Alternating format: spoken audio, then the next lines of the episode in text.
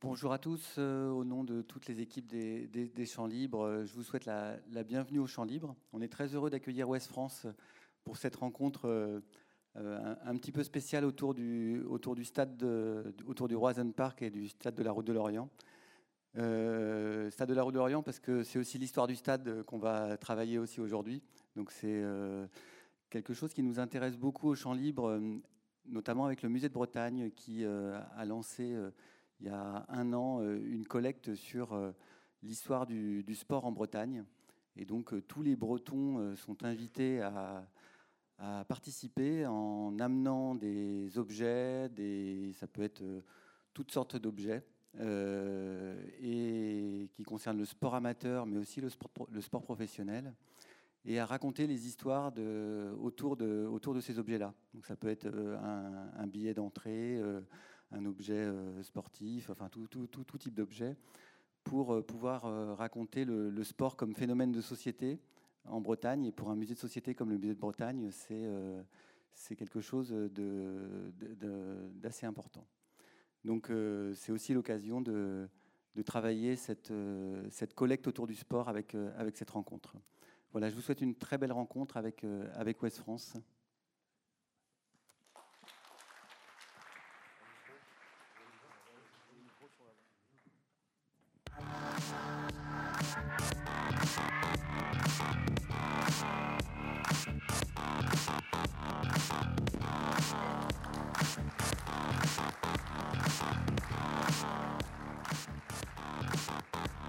Bonjour à tous et à toutes, ou à toutes et à tous. Ouais, bonjour, merci d'être là pour une rencontre un peu inédite. Je suis très fier d'être avec euh, Vincent Simoneau, le meneur de jeu de, de Pleine Lucarne. Eh bien, si vous connaissez le patron de tous les sports euh, de, de West France, c'est lui, c'est Laurent Frétinier. Voilà, on fait, on fait, on fait binôme cet après-midi. C'est le tic et tac qui sont rassemblés, en fait.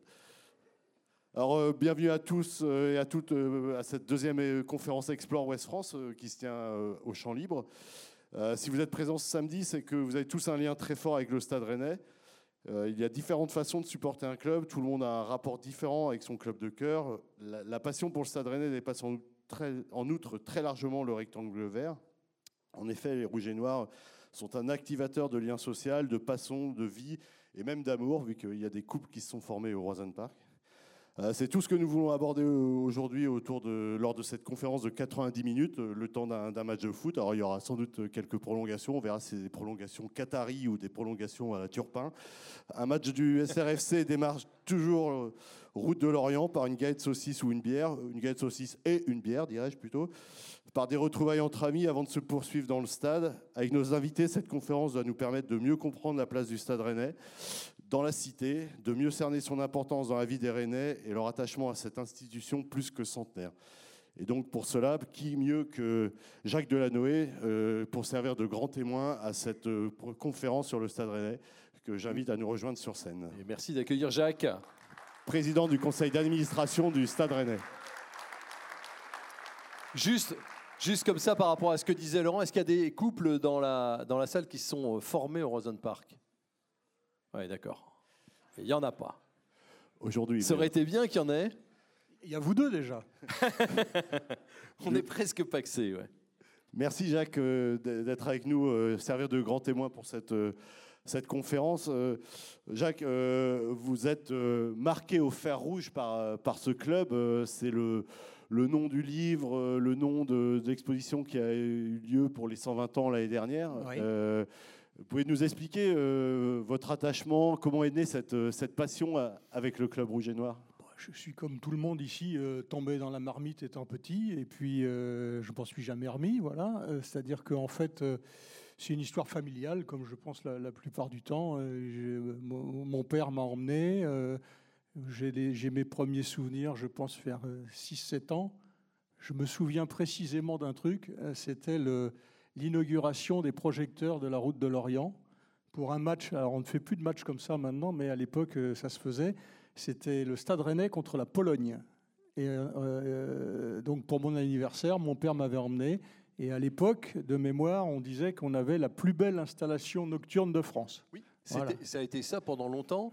Et c'est Sochaux qui, euh, après, a eu Ah euh, oui. des, des projecteurs un peu plus importants que les nôtres. Voilà, voilà, voilà. Donc euh, oui, et puis après, ben, ça a continué parce que ça, ça devient un plaisir, ça devient une culture, ça devient euh, une envie, ça devient tout, tout- un, véritable plaisir. Et puis j'ai fait la même chose avec mon fils, qui fait la même chose avec le sien, avec sa fille, avec ma fille. Enfin, euh, ben voilà, ça y est, c'est comme ça. Est-ce que dans ça. la salle, vous vous souvenez tous de votre premier match au Roison Park Ouais? Est-ce qu'il y en a qui s'en souviennent pas? Tiens, est-ce qu'ils peuvent lever la main, ceux qui ne se souviennent pas? Ah- Ah bon? Daniel Bouvier s'en souvient pas D'accord. Bon, bah parce qu'on a tous, ouais, on a tous des souvenirs avec Bah notre. oui, euh, ouais. et, et le but de la rencontre, c'est aussi parce qu'il y aura des micros tout à l'heure qui circuleront, c'est que vous nous disiez quel est votre rapport, vous, à, à ce stade qui est un peu particulier, euh, parce que c'est un stade de ville aussi. Bah, c'est un stade de ville et puis il est surtout particulier parce qu'on on joue euh, strictement au même endroit, c'est-à-dire entre la route de l'Orient et la Vilaine depuis 1912. Donc ça veut dire que il y a eu des générations et des générations et des générations de supporters, de joueurs, de dirigeants euh, à, venir jouer toujours au même endroit.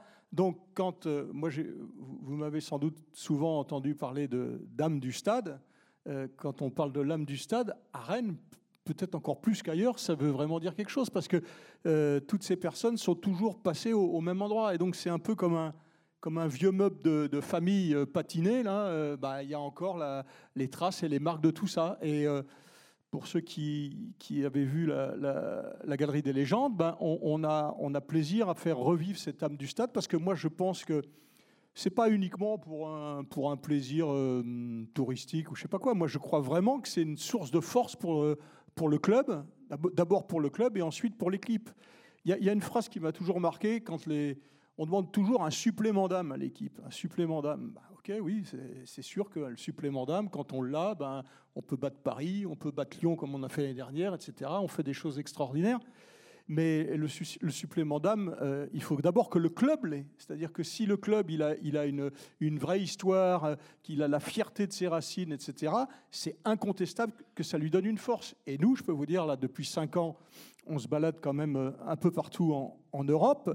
Et moi, je vous promets qu'il y, a- deux catégories de clubs. Il y a des clubs qui ont justement une véritable âme avec une histoire, qui en ont pris soin, qui en, sont fiers, etc.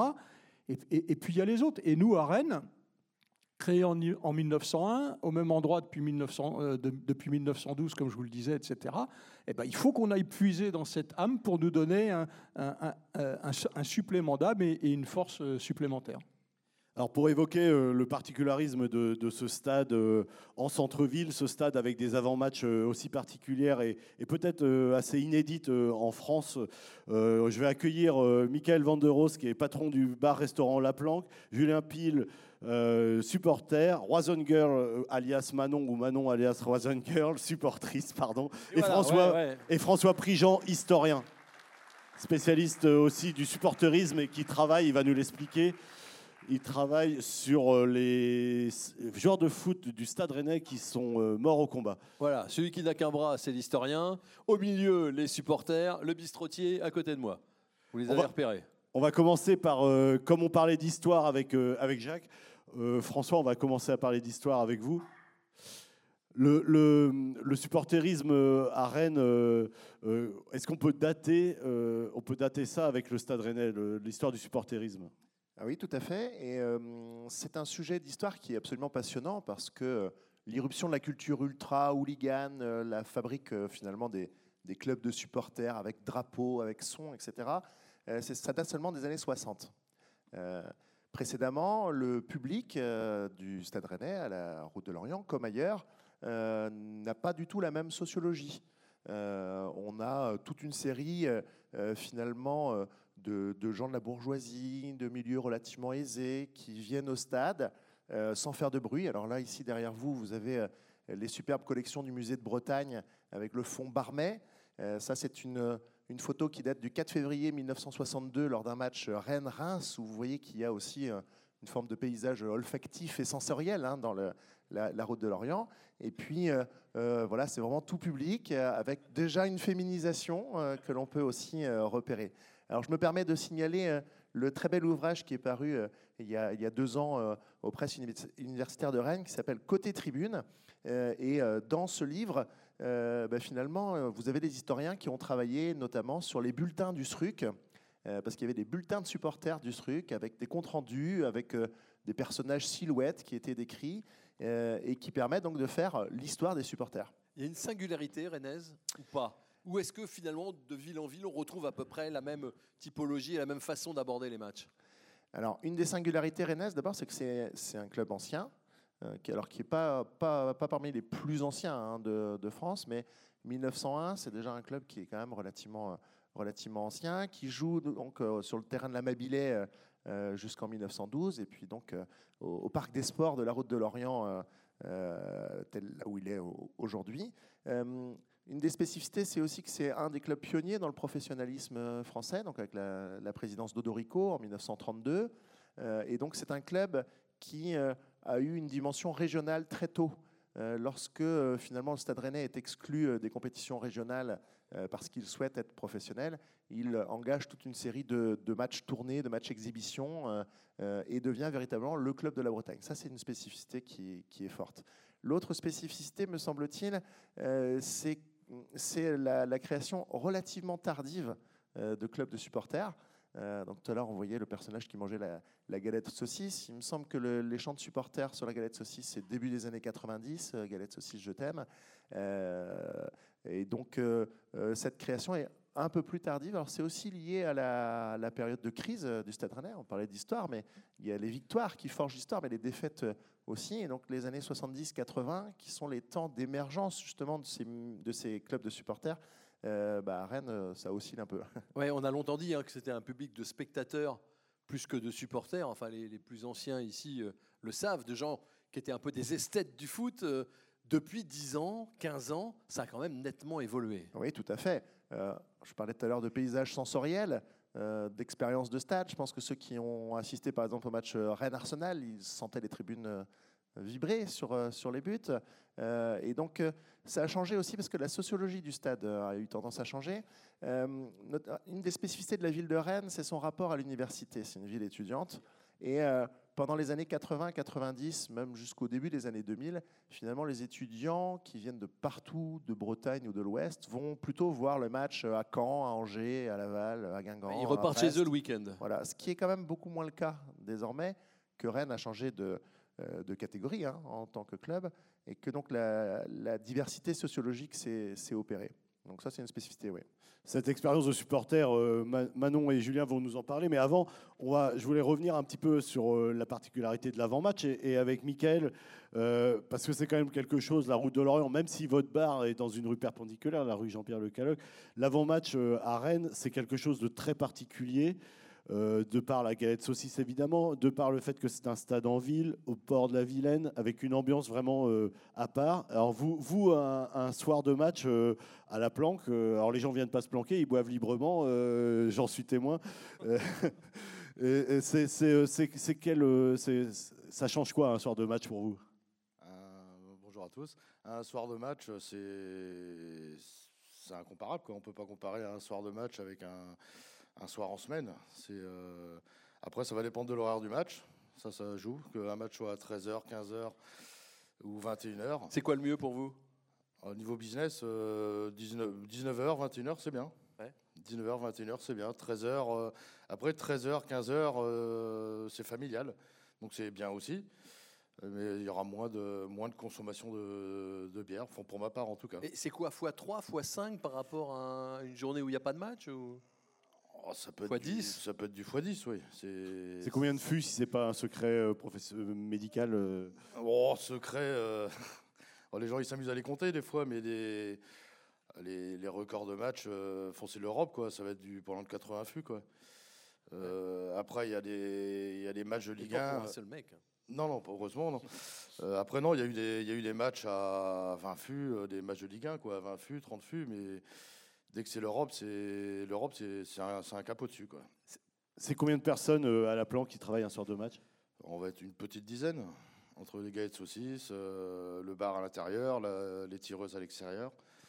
C'est non, c'est c'est bien. C'est des habitués? Est-ce De- que de, de match en match, euh, vous revoyez les, les- les- les mêmes têtes? La majorité, c'est les habitués. Nous, on est, euh, On est, on est 4-5 bistrots euh, dans le coin. Il y aura les pros euh, qui iront à un endroit et Ouais. ainsi de suite. Euh, on a des clients qui viennent que chez nous, qui iront pas ailleurs, et vice versa, bien sûr, heureusement. Il y a des rituels. Il y a, il y a des On en rituels, parlera quoi. avec les Il y a des supporters rituels. Il y en a euh, qui iront uniquement à certains endroits, et puis il y en a qui tournent. Il y en a qui tournent. Ils sont pas, ils sont pas arrêtés à un bistrot, quoi. À propos de rituel, justement, ça me permet de, glisser vers Julien, parce que lui, euh, avec sa bande de, copains supporters, il se retrouve devant le football bar euh, chez Gisèle. Et, j'ai juste une petite anecdote sur le football bar. C'est dans, le film Au fer rouge, Raymond Kérusoré rappelle que, les joueurs euh, s'y retrouvaient pour prendre leur, collation. euh, donc c'est quand même c'est une institution aussi liée, au, liée au club. Julien, toi, c'est l'habitude de se retrouver entre copains euh, devant le, football bar. C'est né comment? Bah, c'est ça, c'est le rituel, comme Vincent disait. Comme euh, c'est, euh, bah, nous, c'est né. Bah, c'est vrai qu'on n'a pas cherché très compliqué. C'était le premier bar en venant du centre.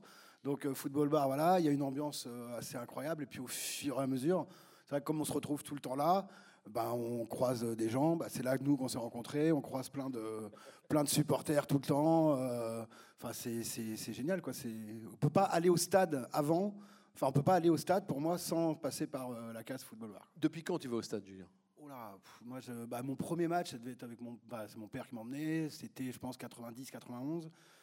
Je sais plus le match, mais je me rappelle qu'il y avait eu un partout, but de Oman Biik sur penalty. On était derrière les buts, c'était les pesages à l'époque. Ouais. Enfin voilà, et puis c'est né de là. Et après, bah, j'ai été abonné euh, depuis euh, 20 ans, quoi. Combien de temps avant tu arrives au, euh, au stade? Une, euh, une heure. Enfin, ça dépend du match. Ouais, si c'est Rennes 3, euh, bon, on peut arriver euh, euh, vers 20h30, voilà. Mais sinon, principalement, c'est une heure avant. Une heure avant. Ouais, on se retrouve avec les copains, galette de saucisse, on boit un coup, on discute, on refait les matchs de la semaine, euh, on refait les, les blessures, on fait les suspendus, les, arbitres. euh. C'est des potes de match ou c'est des potes de, dans ta vie euh, Ah non, c'est Oui, des- gens que tu retrouves qu'au match. Ah, c'est nos amis. Non, non, non, non c'est des amis. euh, c'est des amis. Là, on est 8 abonnés au stade. Et, euh, et puis bah, maintenant, bah, du coup, on est abonnés, donc on va garder notre place d'abonné parce que je me rends compte que c'est très dur de devenir nouvel abonné au Stade Rennais. Et, euh, là, c'est vrai que non, mais c'est vrai, c'est bah, après parce qu'il y a un engouement depuis euh, depuis 5-6 ans, on performe énormément. Enfin, la Coupe d'Europe, c'est vrai qu'il y a. Et là, euh, moi, je suis très content d'avoir eu la chance d'être abonné depuis 2017. Et euh, enfin, parce qu'après, j'étais parti vivre euh, ailleurs, donc je suis revenu et je me suis abonné direct et euh, je lâcherai ma place pour un moment. Donc tu arrives une heure avant, euh, mais, tu rentres dans le stade combien de temps avant le coup d'envoi alors? Pour le bro gros Zadou, j'ai toujours du mal à le dire, mais Brogos pour, Bazadou. pour moi le quart, quoi, moi, moi le 10. D'accord. ok. Donc euh, le- le- l'ambiance autour du, du stade, elle est presque aussi importante que l'ambiance dans le stade. Ah bah, elle est, ouais, elle est fondamentale, ouais, ouais, c'est sûr. On se chauffe un peu avant, on se met dans l'ambiance et euh, On et, se chauffe, euh, ouais. on se chauffe.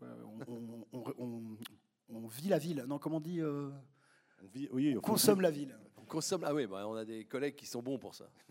Non, mais c'est euh, c'est important en plus. Avec euh, le, comme tu disais, on refait le match, on refait le match d'avant, l'arbitre, euh, on refait même pleine lucarne euh, un petit peu, euh, n'est-ce pas, Monsieur Simoneau Et comment euh, c'est, c'est, euh, et, et ça, c'est essentiel je, je- je- dans son, dans l'expérience, euh, dans l'expérience.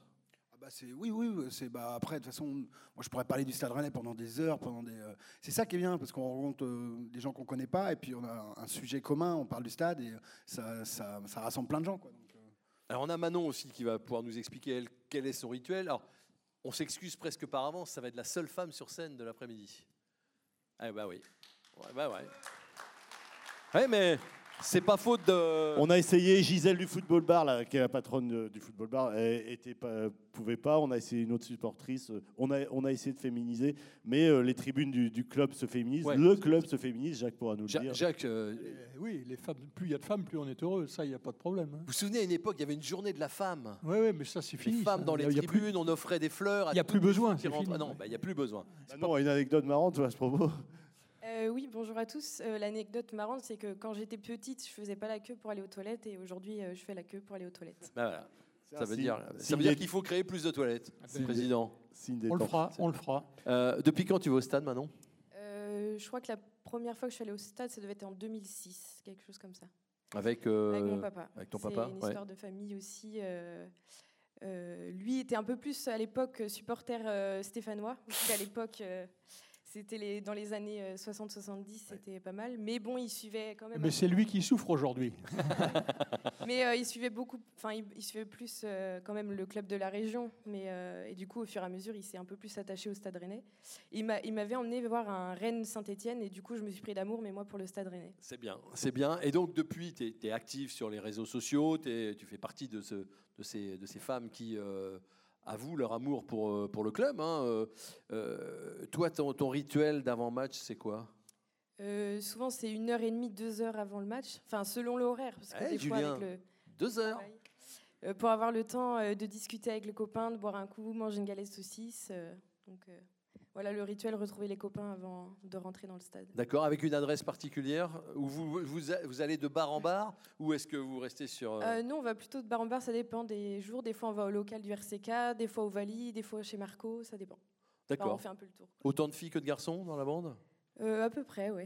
Ouais, donc il y a une Ouais. évolution euh, Il y a une évolution, ouais. aussi. Et à partir de quand tu décides de, de- de tweeter, de, de- de devenir Warzone Girl? Et une particularité de tes tweets, c'est que toi, tu, tu personnifies beaucoup le, club euh, en disant mon stade rennais. euh, tu, tu, oui, tu as personnifié, personnifié pardon, le, club et, ton amour pour le club, finalement. C'est assez, drôle, euh, je trouve, souvent tes tweets là-dessus.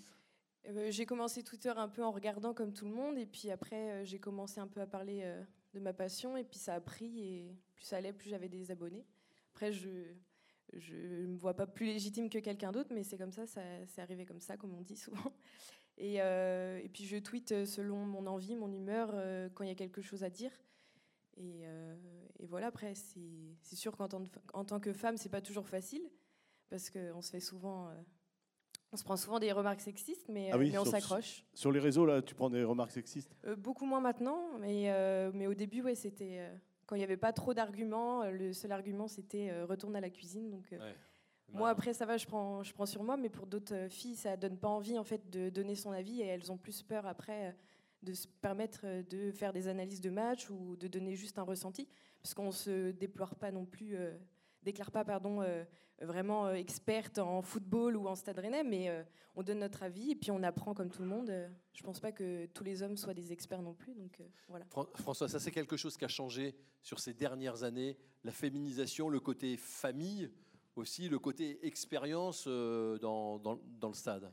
Oui, oui, tout à fait. Euh, D'autant plus que euh, finalement le rapport au football euh, au niveau social a aussi changé. hein, dans- ah, avant les années 2000, c'était euh, pas forcément bien vu dans certains milieux de suivre le football. Euh, désormais, ça peut être quelque chose de relativement tendance, en effet. Alors aussi parce qu'il y a tout un spectacle euh, autour finalement du match, ce que vous êtes aussi en train d'expliquer, c'est que l'expérience match, c'est pas seulement la rencontre, c'est aussi tout ce qu'il peut y avoir en termes de projection sociale, projection urbaine, urbaine rapport finalement aux autres, notamment. Alors, ce qui m'amuse beaucoup là, c'est que vous avez expliqué que finalement le, le match est indissociable de la galette saucisse. Euh, on consomme de la galette saucisse euh, route de l'Orient seulement après 1945. Euh, alors la, la galette saucisse existe déjà au 19e siècle. Euh, c'est plutôt aussi quelque chose qui est de la tradition galaise. Euh, et Il donc, y, il y en avait à Sopin, pour aller dans le sens Oui. de... Oui, oui, tout à fait. Et euh, justement, la réappropriation de toute une série de symboles par le Stade Rennais, euh, le nom, le nom du, stade, euh, également le, euh, l'hymne dont on a parlé tout à l'heure, euh, correspond aussi à cette mutation finalement de l'identité même du, Stade Rennais. Oui, parce qu'en effet, on n'a jamais parlé breton à Rennes. Vous qui êtes historien, on est dans un pays, en pays gallo et on chante le Brogos Mazadou. Et, alors Rennes est la capitale, a toujours été la capitale de la Bretagne, en, se bataillant avec Nantes pour ça. Mais, on n'y a jamais parlé breton. Les Finistériens nous en veulent beaucoup. Alors, Oui, mais le pays, le pays gallo fait partie intégrante de la Bretagne. Il faut- on parle des fois du pays gallo comme si c'était euh, quelque chose qui était hors Bretagne. Non, la Bretagne est composée de, du pays. Enfin, Le- des- Le parler breton, il faut toujours le penser euh, dans sa complexité, comme tout objet en histoire. Il y a des parlers bretons et le gallo en fait partie. Et cette culture des galaise, choses elle est importante. Il y a des choses qui ont changé quand on va au stade. Enfin, Jacques serait assez d'accord avec moi, mais il y a 25 ans, un gars qui se baladait dans la rue avec un maillot du stade rennais, c'était un ringard. Enfin, les gens qui Mais- ouais, est-ce qu'il y avait- Et maintenant, il y a une fierté de voir des. des Vincent, est-ce qu'il y avait une boutique noirs. il y a 25 ans? Non, il n'y avait pas de boutique. Mais il y avait, on, on arrivait à trouver Mais des avait, maillots. on arrivait Mais- à avoir des maillots quand même. Ouais. Et le maillot fait partie maintenant de. de, de- Ah oui. euh, ouais, c'est- un. c'est un des éléments, euh, la Mais, couleur. mais- mais il y a éléments 25 importants. ans, il devait y avoir euh, allez, 10 000 de moyenne au stade. Je suis, je suis peut-être même gentil. Et aujourd'hui, on est à 27 500. Donc il y a, il y a- il y a- il y a beaucoup de choses qui ont changé. Le Parce dress que, code a changé. hein, Et, le, et le revival de la Bretagne aussi, euh, années 60-70, correspond justement aux victoires en Coupe de France euh, de Rennes, 65 et 71. Mais, mais- mais le fait d'avoir un historien, même sur la scène aujourd'hui, montre euh, qu'il y a une évolution, comme vous disiez, euh, dans le football, était un petit peu euh, déconsidéré par les élites, euh, par les intellectuels, euh, et, et désormais, plus du tout. Euh, C'est un peu Bernard Pivot qui a, qui a été l'un des premiers à, à re- à- à légitimer. euh, à Camus, était un grand fan de football. hein. Les, les intellos. euh, moi, je pense que le, le foot, il a toujours été trans euh, classe sociale. Alors après. euh, Bah oui, c'est un sport euh, universel. Puis donc, le euh, foot, euh, on l'aime, on l'aime pas. Moi, je veux bien que ce soit une tendance ou une mode, mais quand on tombe dedans, on tombe dedans. On, on est, on est presque prisonnier du foot sans- à, à son insu, quoi. hein, voilà. Moi, je peux prendre mon exemple personnel en tant qu'historien. Euh, moi, j'ai travaillé sur de l'histoire politique euh, qui était plus légitime. Et même en faisant ce travail-là, j'avais produit quelques articles sur euh, justement les politiques du football. Euh, début des années 2000, ce n'était pas encore un objet complètement légitime. Aujourd'hui, euh, vous avez de la publication scientifique sur le football euh, de façon euh, massive. Et c'est quand même très étonnant parce qu'il il y a quand même peu de faits sociaux total euh, aussi important que le football, qui occupe une place dans les conversations, dans les vies, euh, etc. Michael, vous, vous tenez le bar à la planque depuis combien de temps? Euh, ça va faire 5 ans bah, depuis qu'on fait l'Europe. quoi. Donc, oui, alors vous, avez. chance. Oui, c'est, c'est- vous avez eu du flair, vu que c'est tous les ans maintenant. Et comment et, et le, le- vous avez vu, même en 5 ans, vous avez senti une, une évolution dans, dans le- la population ou même dans le nombre, la masse? Ah, ça, ça bosse, euh, oui, plus qu'au départ, ça c'est sûr. Et euh, beaucoup, plus de femmes, ça c'est vrai. Euh, femmes, enfants. Euh, après, bon, les enfants, ça, ça dépend. Si c'est un soir où où il y a école le lendemain, euh, il y en aura beaucoup moins, mais euh, il y a beaucoup plus de femmes et d'enfants euh, les soirs de match. Ouais. C'est vraiment familial, quoi. On va passer à des questions dans la salle, si, si y en Ouais, a. parce que euh, Le but, c'est aussi que vous parliez ou que vous, soit que vous interrogiez euh, celles et ceux qui sont là, euh, soit que vous nous disiez, vous, euh, euh, peut-être quelle est votre première expérience du, euh, euh, du Roison Park. Alors moi, tout à l'heure, vous avez entendu Jacques le dire. Moi, c'était à la fin des années 60. J'ai pas eu de chance. Mon premier match, c'est un 0-0. Je crois que quand vous êtes gamin et que vous allez au match et qu'il n'y a pas de but, c'est un truc, euh, c'est le truc le pire. Ouais, il se passe rien, quoi. on devient défenseur après. Et Après, on devient, ouais. Comme ça, t'es pas blasé tout de suite, quoi. Mais- Et- et pourtant, j'ai continué. hein. Ouf. Un Rennes Ajaccio, 0-0. Une question là dans la salle, monsieur. Bonjour. Oui, Bonjour. bonjour. Euh, je m'entends, donc on doit m'entendre aussi. Ah oui, on vous entend parfaitement. Oui, alors ma- question sera en direction euh, plus précisément de, de l'historien. Euh, J'aurais souhaité savoir si, à travers vos, vos études et vos recherches, euh, vous avez fait une, une coupe transversale sur euh, la sociologie des, supporters, enfin, des gens qui viennent au match. Merci. Euh, alors, moi, ce n'est pas mon sujet de recherche en tant que tel, mais le livre dont je parlais tout à l'heure euh, fait justement cette, cette analyse-là, et avec donc une comparaison entre la fin du 19e siècle et le début des années 30. Euh, et pour développer un petit peu ça, euh, le côté interclassiste et la mutation euh, finalement euh, du sport comme aussi signe extérieur de jeunesse, on va dire, ça, date véritablement des années 70, hein, où on a justement cette transformation-là du public. En tout cas, il y, y a quelque chose que vous faites, on n'en a pas parlé, François, vous avez mené tout un travail avec des élèves de terminale, cette fois, sur, sur quelque chose euh, devant lequel vous êtes les uns les autres euh, peut-être toujours passés, sans trop savoir, c'est cette sorte de monument aux morts euh, du, Stade Rennais. Alors, je peux, en dire deux mots si vous voulez. Donc, quand vous passez devant le stade de la Route de Lorient, vous avez les, pochoirs avec les joueurs de légende, Kérusoré, etc.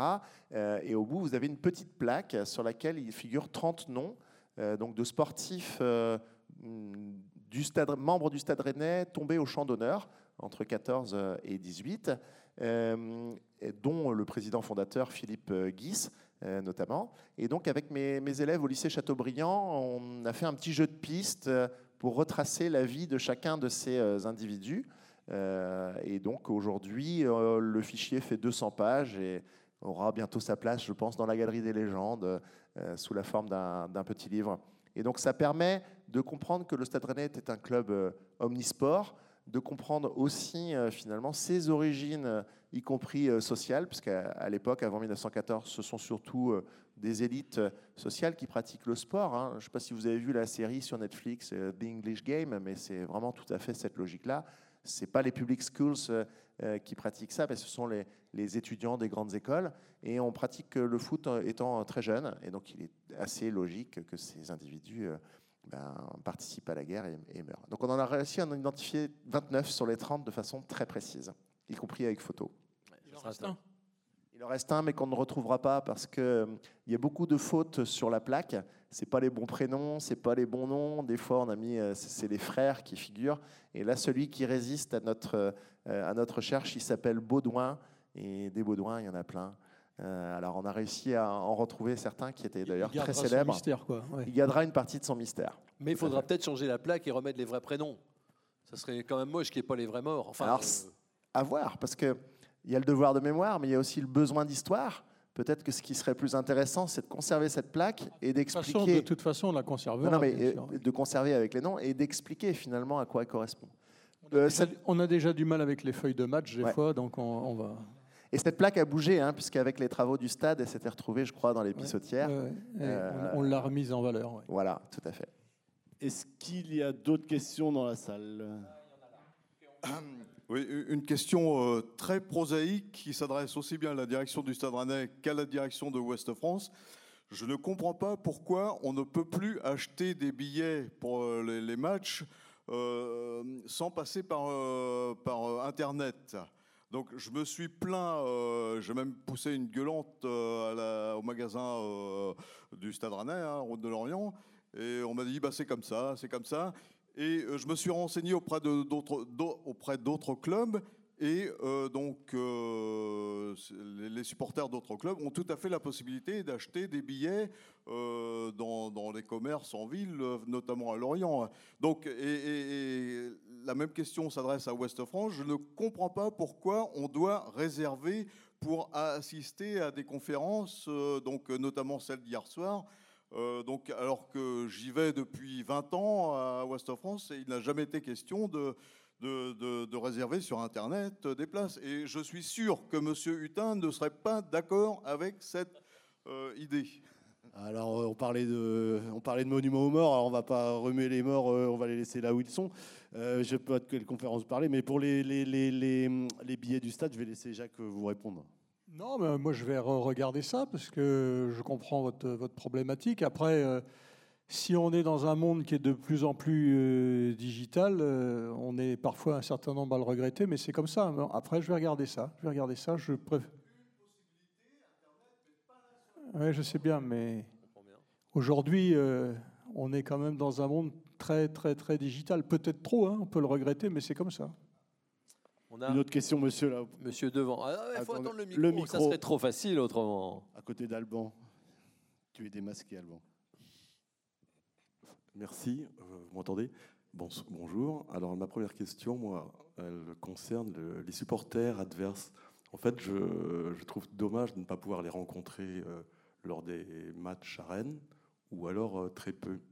Euh, ça, c'est une question. J'en avais une deuxième. On parlait d'Internet. Je sais que dans certains, clubs, on peut éventuellement revendre ses billets sur le site du club. Ça, ça peut être sympa. Euh, concernant le témoignage à titre personnel, moi je ne me souviens pas de mon premier match à Rennes, mais je me souviens d'avoir vu une équipe rennaise à Pamar, le Pamar de Kenan Maï, et dans cette équipe euh, rennaise, il y avait euh, Pierre Équillard, puisque c'était, on recevait à cette époque-là les équipes euh, réserves euh, des, stades pro- des, des- des clubs pro, en l'occurrence le Stade Rennais ou le FC Nantes. Voilà, je vous remercie. Alors, c'est plus des un témoignage que des que des questions, mais il y a quand même il y a une question. Bon, ouais, les on peut plus recevoir les. ouais, il y a- il y, a plus d'échanges avec les supporters adverses. On ne peut que le regretter. hein. Les choses se sont tendues. euh, on voit bien. Là, par exemple, il y aura personne à Toulouse demain. euh, Euh, et puis des, fois c'est regrettable parce que ça se passe bien, et puis des fois il faut reconnaître que ça se passe pas toujours bien et qu'il faut aussi parfois être prudent. hein. Rappelez-vous Vitesse Arnhem ou rappelez-vous ces matchs-là où on a évidemment très envie de rencontrer d'autres supporters et encore plus d'autres cultures quand il s'agit d'autres pays en, en Coupe d'Europe, mais les, faits sont têtus parfois, hein, donc il faut faire, faut faire attention aussi. Quoi. Alors, on, Nous, on le fait avec les dirigeants. On le fait avec les dirigeants.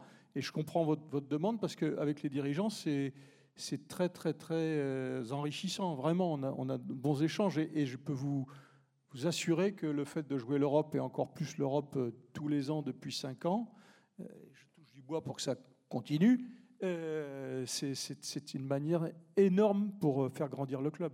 Parce on- oui, on grandit au vrai sens du terme. Hein. Donc, euh, oui, moi, pour moi, le, foot devrait être un formidable lieu de, brassage, de rencontre, de machin. Je, suis comme vous, je peux que le regretter, mais s'il y a aussi de la violence dans des stades, on n'y est pas pour rien. Nous, les clubs, on est même souvent les premiers pénalisés et de loin.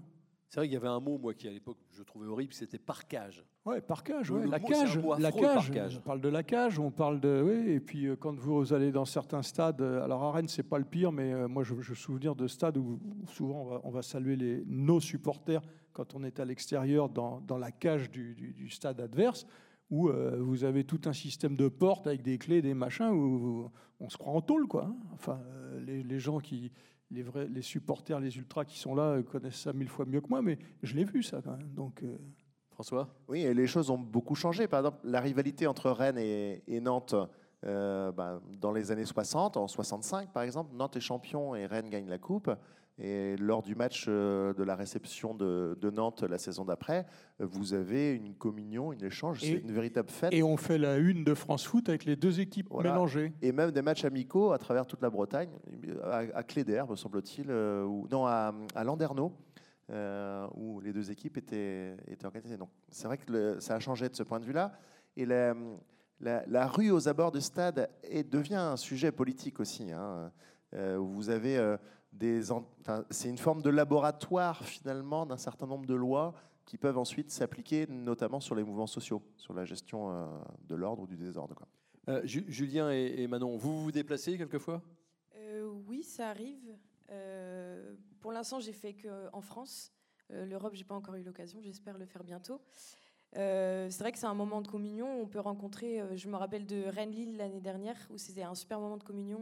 On s'est retrouvés tous les Rennais sur la place, pardon, euh, de Lille, et on, a rencontré les Lilloises. Ça s'est super bien passé. Euh, c'était une belle, euh, une belle harmonie entre tous les supporters. Après, malheureusement, il y a aussi des histoires d'ultra.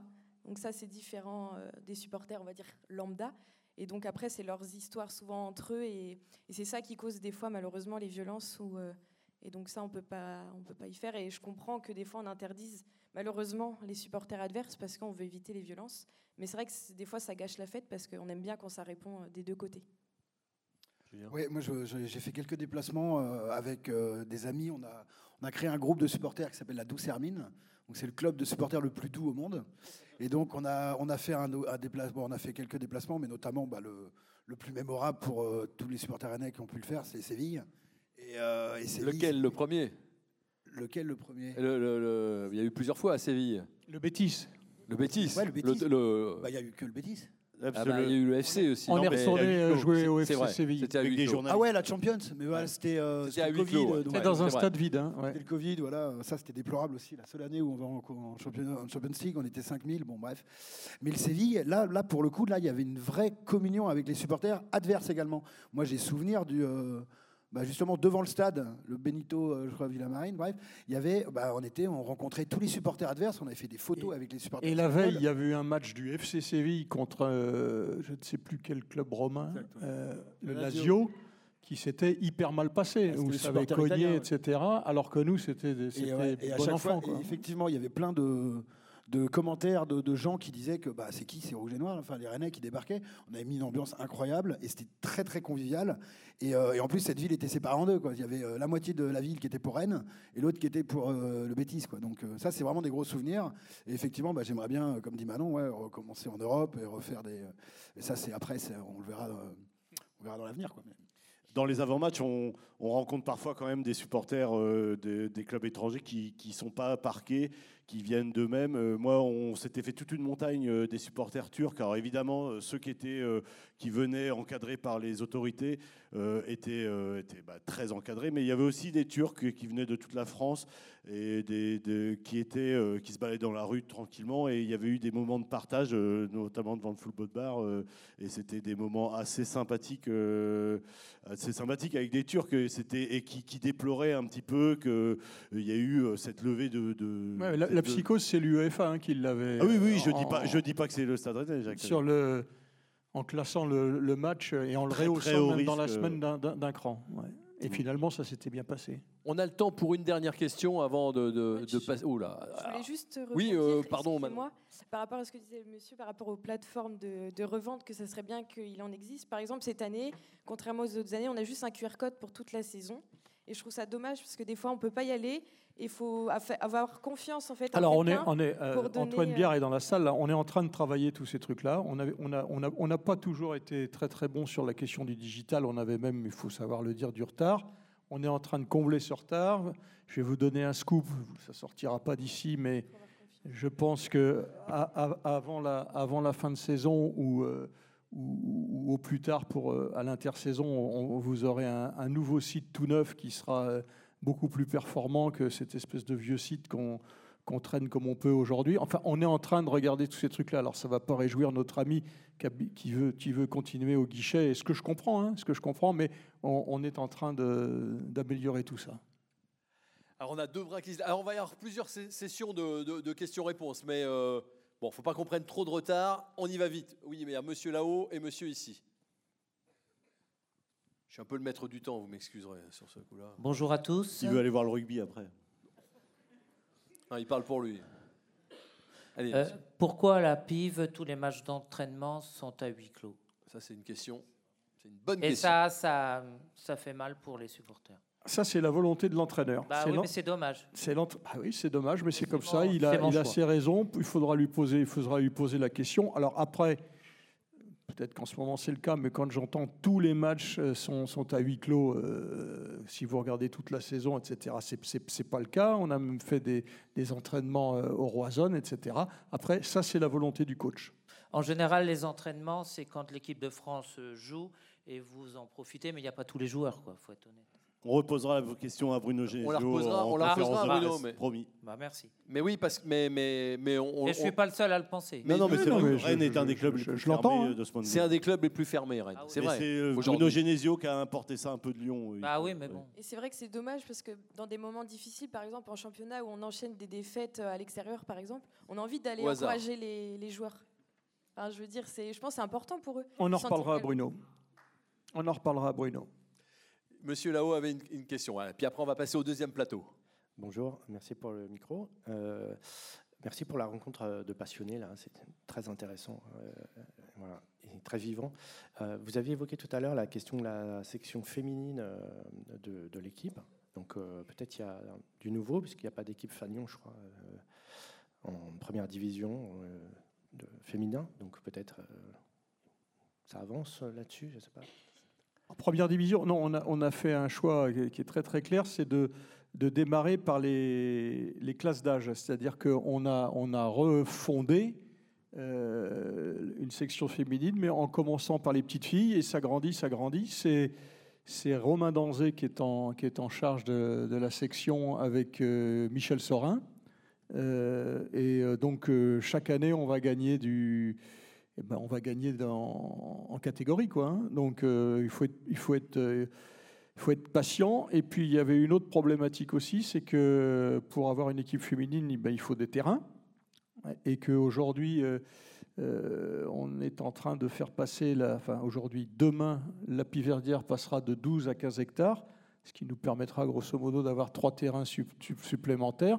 Et que tant qu'on n'a pas ces terrains-là, ben, on n'a pas tout ce qu'il faut pour pouvoir pour pouvoir entraîner, pour pouvoir faire les matchs de compétition, etc. Donc euh, on, y, on, y va, euh, on y va graduellement, mais euh, chaque année qui passe nous, nous, nous, nous en rapproche, donc on, on y va, on y va. Merci beaucoup. On était euh, plutôt devant le stade, dans la route, aux abords de la route de Lorient. On va rentrer dans le stade maintenant. Je vais remercier François Prigent, Julien Piel, Manon et Michael Vanderos. Merci, ouais, merci à tous les quatre. Merci beaucoup. C'était très cool que vous soyez là. Merci.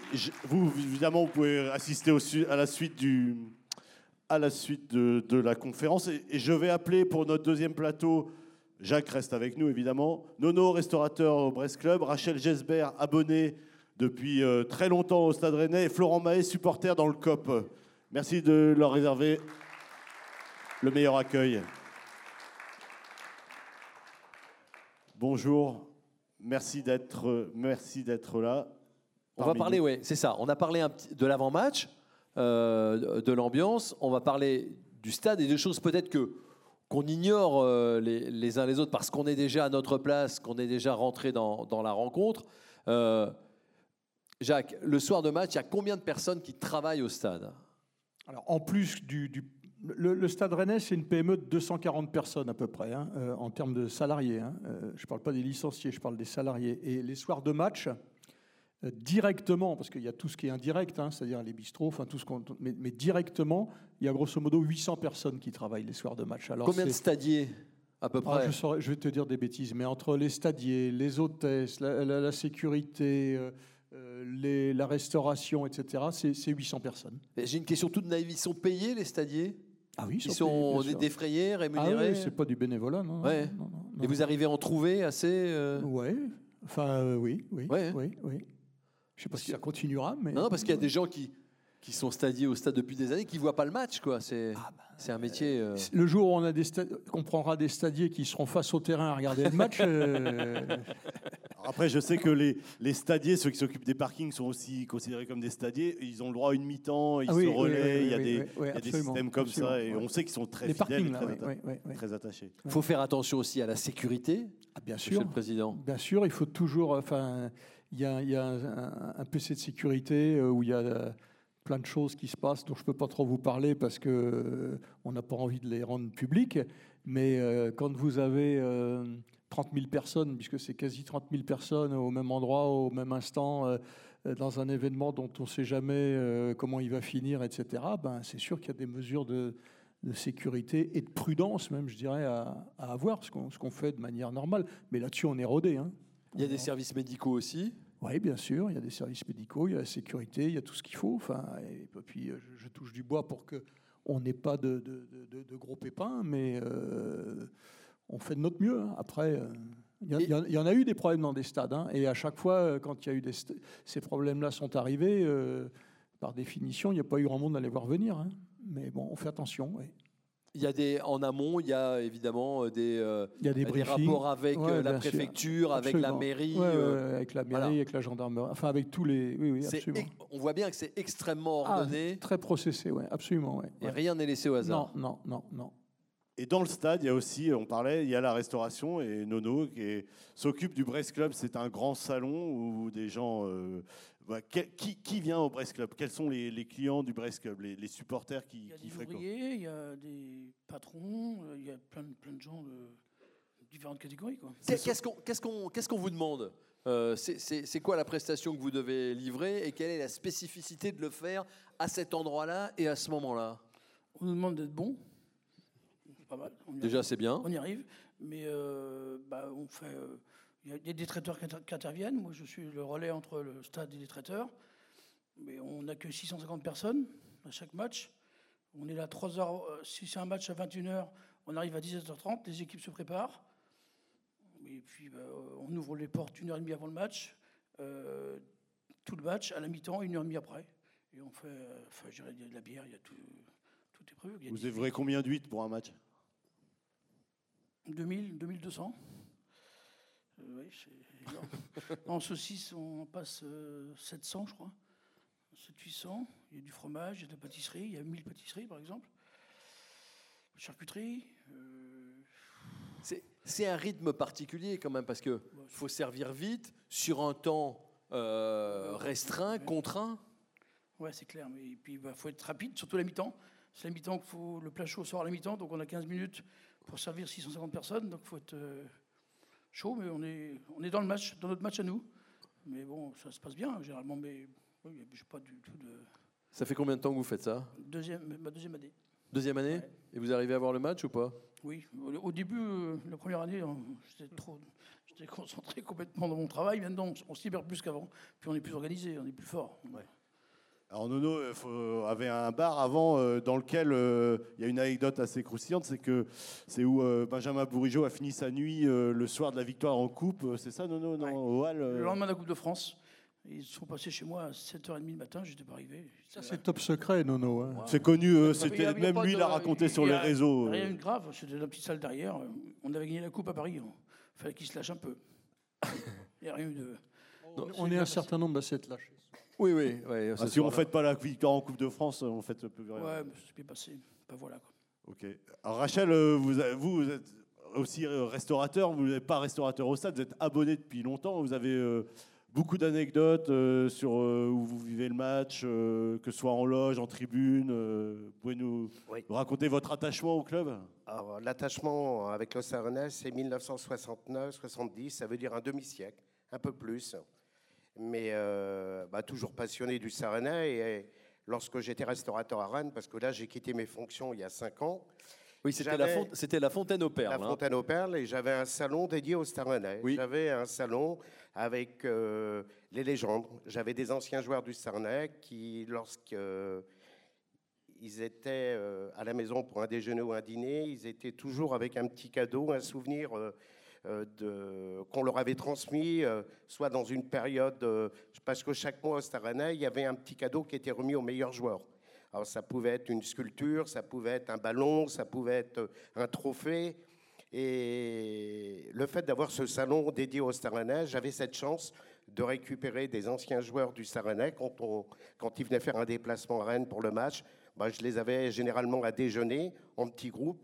Et à chaque fois, euh, j'avais toujours un petit cadeau de leur part. Et c'était vraiment. C'est ce qui m'a permis de créer mon petit musée personnel à la Fontaine. Voilà, peut-être que certains d'entre vous sont allés. C'était une, c'était une salle dédiée qui Ouais, était, rouge et noir. euh, c'était une sorte de petite galerie des légendes avant la galerie des légendes. Ouais. Ce qui m'a fait mal, c'est que moi, j'ai vendu cette affaire il y a cinq ans et j'avais demandé au propriétaire, euh, le nouveau propriétaire, que le jour où il souhaitait euh, changer de décoration au sein de son restaurant, de transmettre euh, tous les souvenirs du Stade Rennais euh, euh, au Stade Rennais. Et malheureusement, ça n'a pas été fait. Alors, euh, je sont suis un peu déçu parce qu'il y avait vraiment des souvenirs. Il y avait, ça a été distribué. Il a, il a transmis à des gens qui connaissaient même pas le football. Et ça m'a, ça m'a fait très mal parce que il y avait vraiment des choses très, euh, assez sentimentales. Et je me dis, ça avait vraiment sa place dans le musée. Et c'est vraiment dommage. Et quand Rennes dis- dis- euh, faisait quelques rencontres européennes à l'époque, les repas avaient lieu chez vous. hein. Ah ouais, j'avais cette chance de- d'avoir les présidents. C'est vrai, à- à- avant chaque match de Coupe d'Europe, le déjeuner, il y a automatiquement un échange entre les présidents, l'UEFA, les. Et on avait cette chance d'avoir euh, ces réceptions. Et c'est vrai que j'ai rencontré des gens exceptionnels, comme disait Jacques tout à l'heure. C'est vrai que l'Europe et tout apporte aussi euh, des, relations. Et c'est vrai que c'est ce qui a permis au Sarnet de grandir aussi depuis, euh, j'irais 20 ans, 25 ans, parce que j'ai vu la différence. J'ai vu ces gens qu'on a rencontrés, des, présidents de clubs, vraiment d'une grande gentillesse, des passionnés aussi de football et, de leur club. Et ça faisait chaud au cœur, vraiment.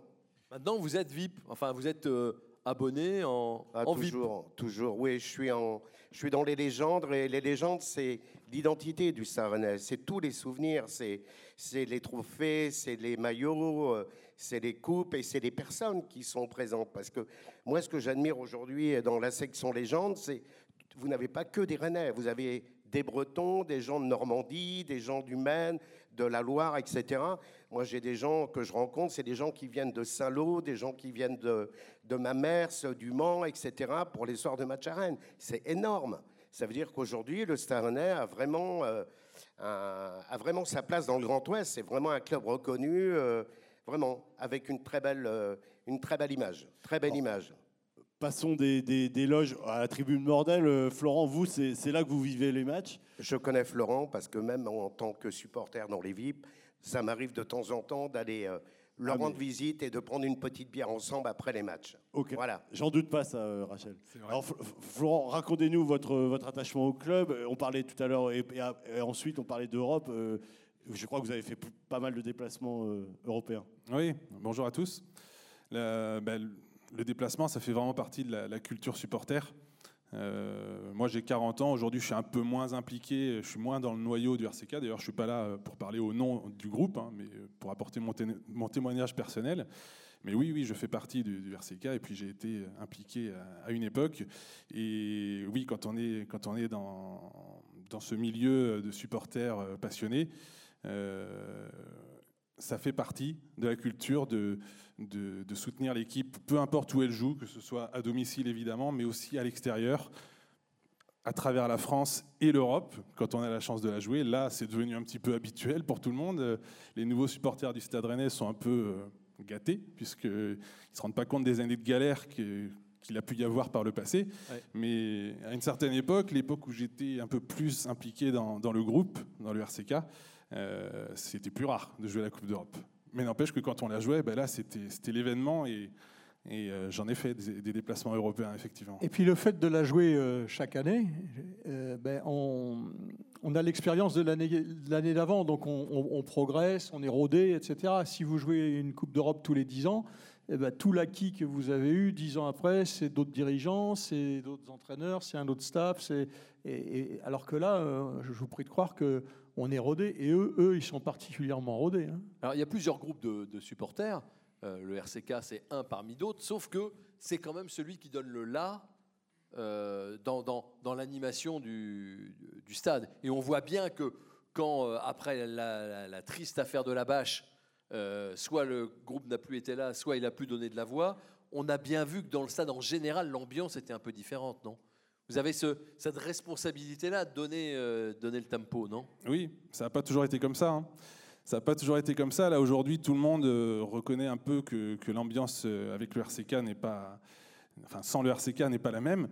Mais il y a eu une époque où on nous regardait plutôt du coin de l'œil, mais c'est qui ces énergumènes là qui, qui chantent dans leur coin là? On n'était pas très nombreux, pas aussi nombreux qu'aujourd'hui où ça chante dans toute la tribune, voire même au-delà. À une époque, euh, c'était juste un, un petit noyau d'une cinquantaine de personnes qui chantaient dans, dans la tribune et c'était euh, c'était pas toujours bien vu de tout le monde, quoi, puisque c'était un peu les, les excités du coin. Quoi. En tout cas, c'est des excités créatifs. On voit là les, les, les tifos qui sont reconnus au niveau international aussi. Il y a des artistes euh, au RCK. Ouais, ouais, y, il y a une culture tifo euh, déjà dans le milieu supporter, mais particulièrement à Rennes, où il y a de la créativité et du talent. Euh, je peux d'autant mieux en parler que moi, je suis pas du tout créatif de ce point de vue-là, donc j'y suis pour rien. Euh, après, euh, comme, comme tous ceux qui ont été impliqués dans le groupe, j'ai participé à des, des mises en place Et tifo. c'est reconnu, hein. il y a eu des papiers faits par des, pas mal de journaux européens, etc., qui sont venus regarder ça. ouais. Et il y a même euh, un tout petit extrait dans la série La Casa de Papel euh, où ils reprennent un tifo fait, fait à Rennes, ce qui est presque la consécration suprême. C'est- C'était d'ailleurs un tifo. Euh, euh, c'était pas juste un tifo ce jour-là. Je crois que c'était contre Montpellier. C'était un, un dernier match de, de la saison à, à domicile. Et puis Il y avait une mise en plein scène. d'animations. Il y avait une mise en scène. euh, plein de gars du groupe qui étaient déguisés avec les, les fameux costumes de, de la case de la Casa des Papels. Euh, après, on dit que c'est le RCK les casseurs. hein. Pas moi. Et euh, ouais, ce tifo-là, il fait partie de mes préférés parce qu'il y avait plein de choses autour. Il y avait les déguisements, il y avait des faux billets de banque euh, aux couleurs du RCK qui, qui, qui volaient partout en tribune. Et c'était euh, c'était assez impressionnant.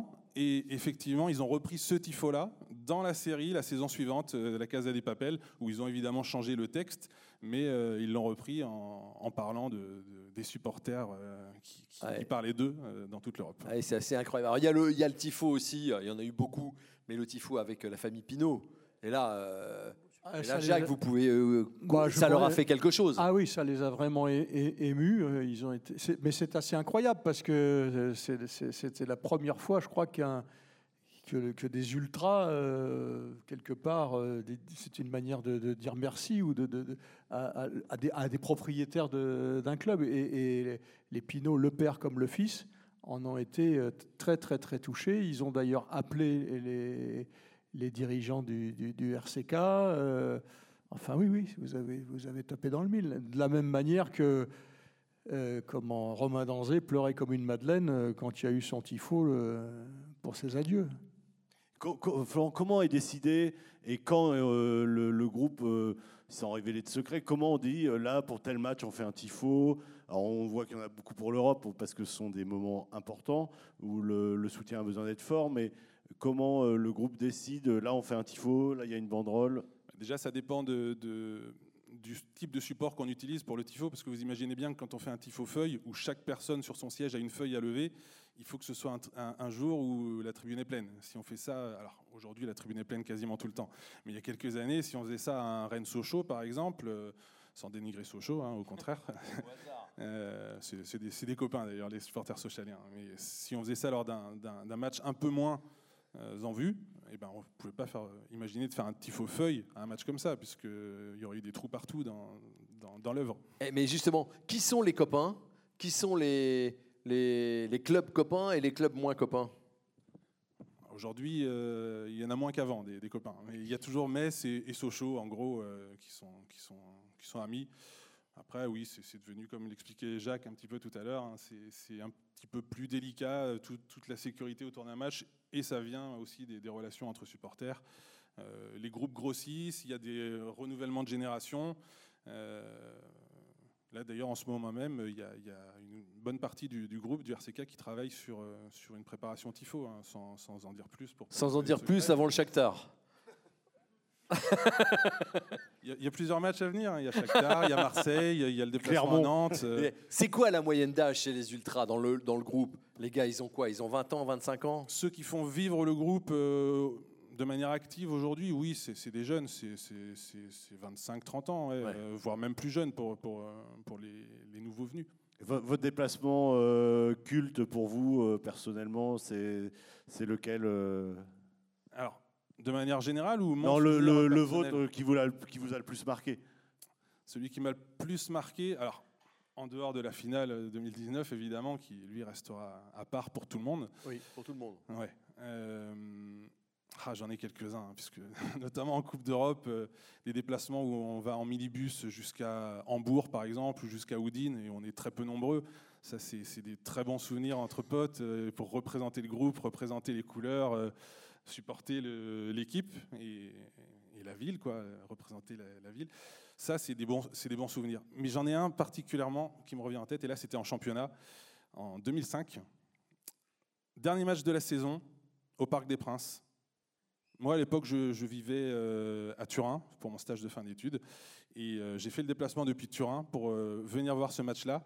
C'était la première fois, si je ne dis pas de bêtises, Jacques, qu'on finissait européen grâce à une place en championnat. On avait fini quatrième en 2005. C'est possible, ouais. ouais. Et euh, bon, le match était pourri. On avait perdu 1-0. C'était nul à chier. Mais dans le même temps, Marseille, parce que c'était, je crois qu'on était à la lutte à distance avec Marseille, n'avait pas réussi à faire le résultat qu'il finalement, devait on faire. passe, ouais, ouais. Donc les supporters parisiens étaient contents aussi euh, à cette époque-là, puisque ça bénéficiait pas à Marseille, mais, mais à nous. Et on avait fini quatrième euh, du championnat ce soir-là. Et je me rappelle de l'ambiance dans le parcage. Vous parliez tout à l'heure de. On parle toujours de parcage. hein. Ouais, c'est pas, c'est pas avant qu'on parlait de parcage. On parle toujours de, de parcage. C'est la, la tribune visiteur. Euh, donc dans le parcage, euh, devant le parcage, les joueurs étaient revenus du vestiaire avec tous leurs équipements. Ils avaient tout balancé dans dans, dans la tribune. euh, Et qu'est-ce que tu avais récupéré? Rien. Moi, personnellement, rien, mais des souvenirs à vie. Des souvenirs gravés à vie. Et notamment, en sortant de la tribune, je repartais pas en car avec les supporters, puisque moi, je repartais le lendemain à Turin. Euh, je sors de la tribune et je tombe devant le car des joueurs. Il y avait le capitaine de l'époque, euh, Champ, qui avait, Cyril Jeune Champ, qui avait une écharpe du Stade Rennais autour de- du front. Et, euh, et puis Étienne Didot, avec une bouteille de champagne, qui se met à arroser les quelques personnes qui étaient là. J'étais au premier plan. Ça, ça, c'est des souvenirs qui, qui resteront gravés. ouais. Bon.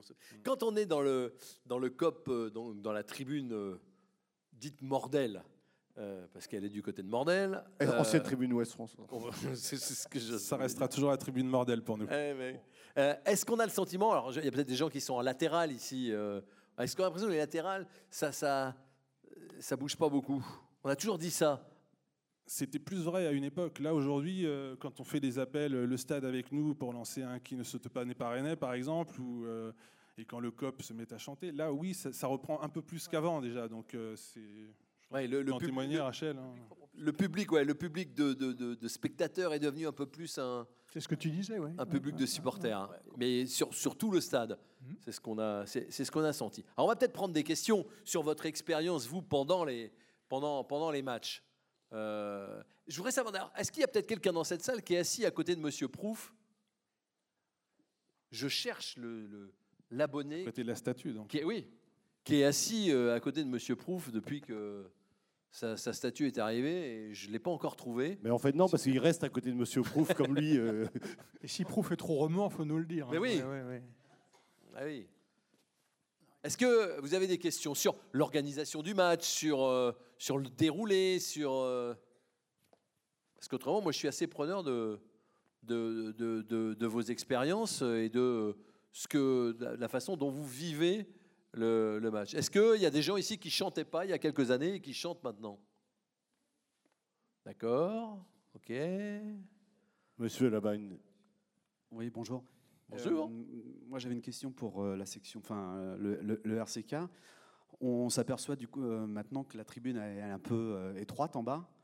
Euh, alors, il y a plusieurs possibilités, mais est-ce qu'il ne serait pas euh, possible de faire une, section ou mettre des, haut-parleurs au-dessus Bon, moi, je suis en mordel haut, donc euh, euh, voilà, on entend le haut-parleur, mais c'est pas assez encore suffisant, je trouve. Et est-ce que on est un des rares aussi stades ou clubs à, n'avoir qu'une section, enfin une section principale qui chante et tout que d'un côté? J'ai invité des amis l'autre fois, ils m'ont dit bah, c'est bizarre, nous, même à Angers, il y a deux sections, enfin il y en a une en face. Alors que nous, euh, bah, Les, Ville de Rennes, il n'y a rien. les sections d'Angers lors du dernier match à Angers, euh, elles étaient plutôt rouges et noires. hein. Ouais, Ouais, ouais, non, mais- C'est vrai qu'on les a pas entendus, hein. on n'entendait que, que le Cob Rennais. ouais. Non, mais pourquoi Et- pas un cop dans la tribune Ouais, en, de- en ville de Rennes. Ouais. C'est un, est-ce que vous manquez pas un peu de sonorisation? Non, oui, ou, ou m'ont faire monter, euh, je sais pas, bah, de- de- de- de- euh, des gens du RCK au-dessus pour animer un peu plus, quoi. Ouais. Notre groupe. Alors, je, je vais répondre à cette partie de la question après, mais d'abord pour euh, répondre sur le, COP en face. Il y a eu plusieurs tentatives hein, dans, dans- l'histoire euh, des 20 dernières années, on va dire 20-30 dernières années au, au stade. Il y a eu plusieurs tentatives. hein. Il y a eu les, euh, les Diables Rouges, les Devils Bards, les, les Unveskelt, les Brace Tourmeurs. Il y a eu plusieurs tentatives de- de mise en place de COP en face. Il se trouve que peut-être c'est la configuration du stade qui n'est pas bien faite pour ça, puisque les tribunes ne vont pas jusque tout en bas, jusque derrière le but. Elles s'arrêtent à une certaine hauteur. Et plus haute, oui. Aussi peut-être pour des raisons de- de- d'accès aux personnes à mobilité Oui, réduite. absolument, il y a des Ouais. rampes, ouais, ouais. Donc euh, bon, il y a eu des tentatives qui ont échoué pour cette raison-là, mais peut-être aussi parce que c'est à côté des supporters adverses, donc euh, c'est c'est un peu plus difficile à mettre en place, peut-être. Euh, en tout cas, souvent, les, personnes qui ont tenté de mettre en place ces groupes ont fini par rejoindre le RCK euh, euh, par, dépit, euh, des fois, parce qu'ils se rendaient compte que, ça ne prenait pas. Quoi. Et pour répondre à, la question sur la Mordelle haut, ça c'est un vieux sujet qui revient assez souvent. la configuration de la Mordelle, de la tribune Mordelle, elle est un peu particulière puisque la tribune haute est beaucoup plus grande que la tribune basse. Elle fait en, gros deux tiers, un tiers, deux tiers Mordelle haut et un tiers Mordelle bas. Euh, donc l'une des solutions peut-être, mais bon, Mais les gens, c'est en bas qu'ils veulent être. hein. ben, les gens veulent être en bas pour être avec le RCK, mais le RCK a, a souvent voulu déménager en haut pour, euh, pour avoir plus d'espace et, et- et pouvoir accueillir euh, ben, le- la croissance du, du- du groupe, puisque le groupe ne cesse de, de- de grandir. Aujourd'hui, c'est combien. Florent, de, de membres, le RCK À la louche C'est un millier à peu près, mais Ah je oui. n'ai pas, j'ai pas les, les nombres. Ça prend pas tout le bordel bas, hein, parce que faut, tu, tu as l'air de présenter ça comme s'il y avait besoin d'expansion d'aller en haut, parce que la, la- la partie basse était, était remplie. Mais euh, les 1000 personnes ne prennent pas la totalité de la, la, la mordelle basse. hein. Il y a- les- C'est vrai, Il n'y a mais- pas que des RCK dans la mordelle basse. Oui, oui, il n'y a pas que des, que des RCK, mais il y a des gens qui, euh, qui prennent une place en Mordel haut parce qu'ils ne réussissent pas à acheter une place en Mordel bas, mais qui veulent quand même descendre en Mordel bas pour être au cœur de, de l'ambiance. Donc, Qui euh, parfois se privent pas de le faire d'ailleurs. hein. ouais. Une autre particularité du Roison Park, euh, Jacques, c'est euh, c'est que euh, au fur et à mesure, il y a une tendance, c'est que vous en faites un peu une sorte de, de- un petit peu de musée à ciel ouvert avec euh, il y a une fresque de War, les, les, les portraits de poche des joueurs de légende, la, la, la fresque des gardiens euh, les- de légende. Ouais, oui, il y a pas mal de. Et puis, la il y a- galerie des il y a les légendes. De War, il y, a, il y a la galerie. Bah, on on l'embellit, on l'embellit. Moi, je fais partie de ceux. Enfin, je vous promets, les dirigeants, quand ils viennent nous voir, on les, on les reçoit avant. Alors, c'est- un peu comme avec les supporters. Il y a ceux avec qui on a des atomes crochus, qu'on est content de revoir, et puis il y a ceux qu'on n'a pas vraiment envie de revoir. Mais, mais toujours est-il que tout le monde s'accorde à dire que on n'a pas le plus grand stade, euh, on n'a pas le plus moderne, on n'a pas le plus ceci, on n'a pas le plus cela, mais finalement, euh, on a peut-être le plus beau, le, le plus beau, le plus, le plus vivant, etc. C'est parce qu'il parce est en ville, parce que vous l'avez dit, parce qu'il est à l'anglaise, parce qu'aujourd'hui, euh, il est rouge et noir. Il est a rouge et noir. Il parce a une âme. une âme, parce qu'il y a les Gwenadu, parce que on a fait un truc euh, que personne n'avait jamais fait. Il y avait des, il y avait, il y avait des statuts de, de grands joueurs ou de dirigeants côté rue dans les, dans les stades, mais jamais euh, une figure emblématique à veiller sur le. Donc, et puis on, on y a pris goût à, le- à le, à le rendre plus, plus vivant, plus joli, plus ceci, plus Ouais, cela. plus sexy. Et, et- et finalement, euh, on n'arrête pas de le faire, et puis ça plaît, et puis, euh, et puis c'est reconnu. C'est-à-dire que franchement, aujourd'hui, le Roison Park, euh, c'est un stade qui a une vraie, une vraie identité, une vraie personnalité, et que reconnu comme un des plus beaux stades euh, français, voire même au-delà, même, même en Coupe d'Europe, les gens, les gens nous le disent. hein. Euh, euh, moi, j'ai longtemps discuté avec le président de Fenerbahçe, là, quand ils sont venus, ils étaient sciés par le, par le stade, hein. vraiment. Vraiment. Et il y a des joueurs qui le disent aussi. Ouais, Des les joueurs, d'ailleurs, les joueurs le disent aussi, qui- qui absolument. adorent, euh, Ouais, l'ambiance, Bien euh. sûr. Là, tu as, euh, comment s'appelle-t-il, le Salah qui vient d'arriver, par exemple. Il était scié par le. Il était pourtant en tribune, hein, mais il était scié par le par l'ambiance.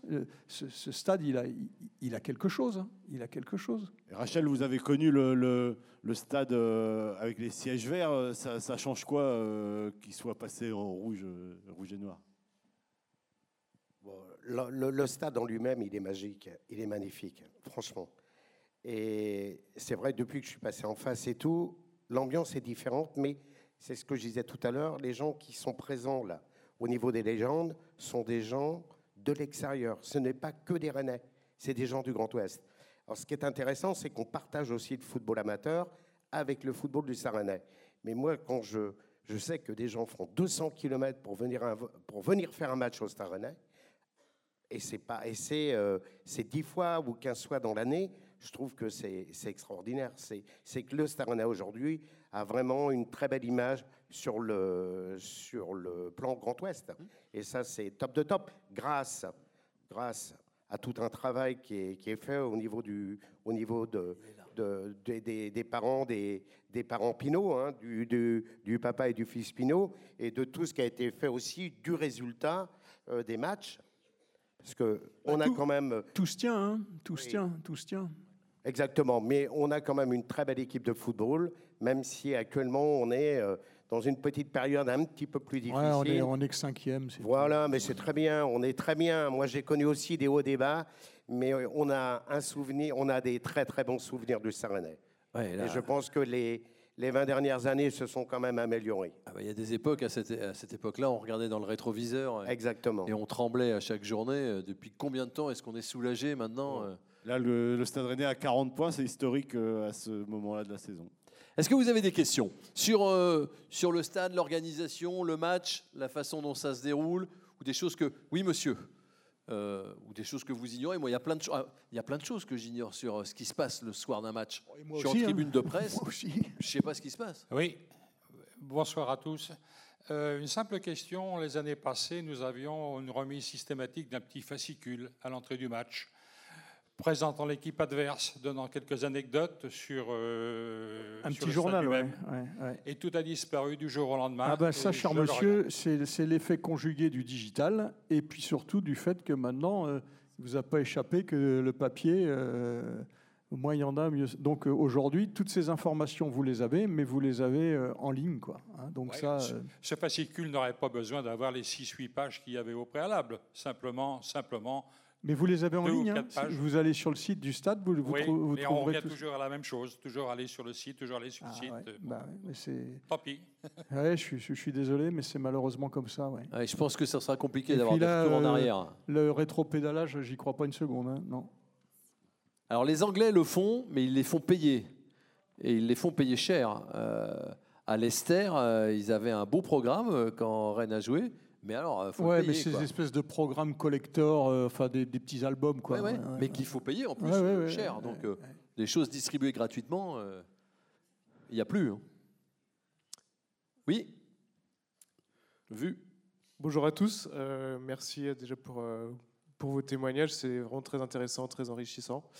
Et euh, donc vous parliez tout à l'heure de l'enceinte sportive, du coup. Et je voulais savoir, euh, à l'instar du centre d'entraînement de la Pivardière, s'il y aura des projets euh, d'expansion et d'agrandissement de, de l'enceinte sportive pour euh, justement aujourd'hui, on, parlait tout à l'heure en, première vague que bah, y a, le stade est presque plein là depuis plusieurs années euh, en moyenne sur, euh, sur la saison. Et du coup, pour permettre à plus de personnes de venir vivre ces, moments magiques. Alors, je, vais vous répondre très clairement. Il y aura, on, on continuera à faire des améliorations. Tous les ans, il y en a, et beaucoup plus qu'on ne croit, parce que le stade, il faut il faut l'entretenir, etc. Mais, mais un projet qui consisterait, par exemple, de porter la- capacité de 29 750 à, à, 30 à 35 000 ou à 40 000, non, il n'y aura pas. Aujourd'hui, on a 27 500 de, de, de- de- de moyenne. Euh, des fois, c'est à guichet fermé. Et moi, de toute façon, je préfère avoir un stade quasi plein à chaque match, comme c'est le cas, puisqu'on a des ambiances formidables aussi du fait que le, que le stade soit plein, d'avoir un stade euh, avec 10 000 places de plus et qui, et qui sonne creux. Et de toute façon, euh, la configuration du stade, ça vous a pas échappé justement, entre euh, la route de l'Orient d'un côté et la Vilaine de l'autre, fait que si on voulait réellement rehausser le stade, etc., je pense que ça coûterait quasi aussi cher que d'en refaire un neuf. Donc aujourd'hui, euh, quitte à en décevoir que- quelques-uns, nous on pense sincèrement qu'un stade de 30 000, euh, de 30 000 euh, places euh, dans, une- dans un territoire comme le, le territoire euh, rennais, Ille-et-Vilaine et puis tous les départements limitrophes, comme tu dis, ça, ça- ça fait l'affaire. Ça fait l'affaire. Certains se souviennent peut-être qu'il y avait eu un projet de, de transférer Heureux le Stade à, Kerlan, il y avait eu euh, et, et il avait été décidé de rester route de l'Orient et je m'aperçois que euh, ce soir tout le monde s'en réjouit. Oui. Monsieur, ici, avait une question. Et le micro vous parvient.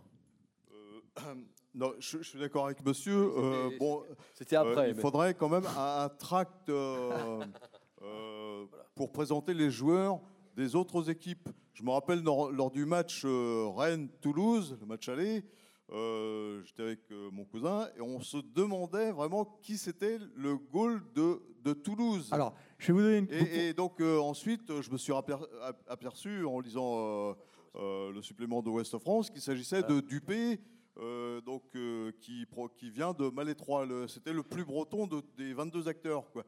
Donc, et on aurait bien aimé le, le savoir euh, instantanément, quoi. Ouais, j'entends, Parce que j'entends. quand on est aficionado, on aime bien savoir le, le nom des joueurs des équipes adverses. Lisez Ouest Deuxième France. re- Lisez si Ouest vous France. désirez faire des- Ils n'ont pas toujours la bonne feuille de match, mais lisez Ouest France quand même. Mais, euh, même s'il n'y a plus le fascicule, euh, un petit, euh, une petite feuille. Quoi. Enfin, avec- Mais en, en même temps, il y a la présentation de l'équipe adverse euh, par le. Oui, bah, bien sûr. Il faut l'entendre. ouais. Quand on est vraiment aficionado, on veut savoir quels sont les joueurs des équipes adverses.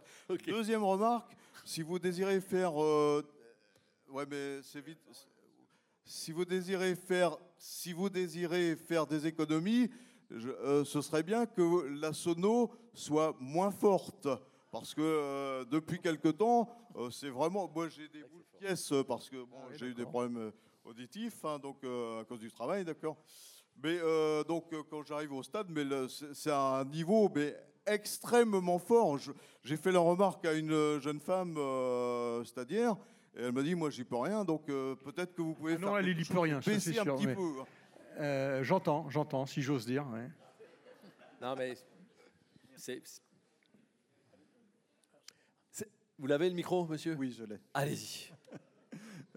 Je voudrais remercier et le stade et le RCK parce que le- l'am- l'ambiance d'un match, elle commence assez tôt et l'entrée des joueurs est quelque chose de vraiment très très important et elle est très très dynamique.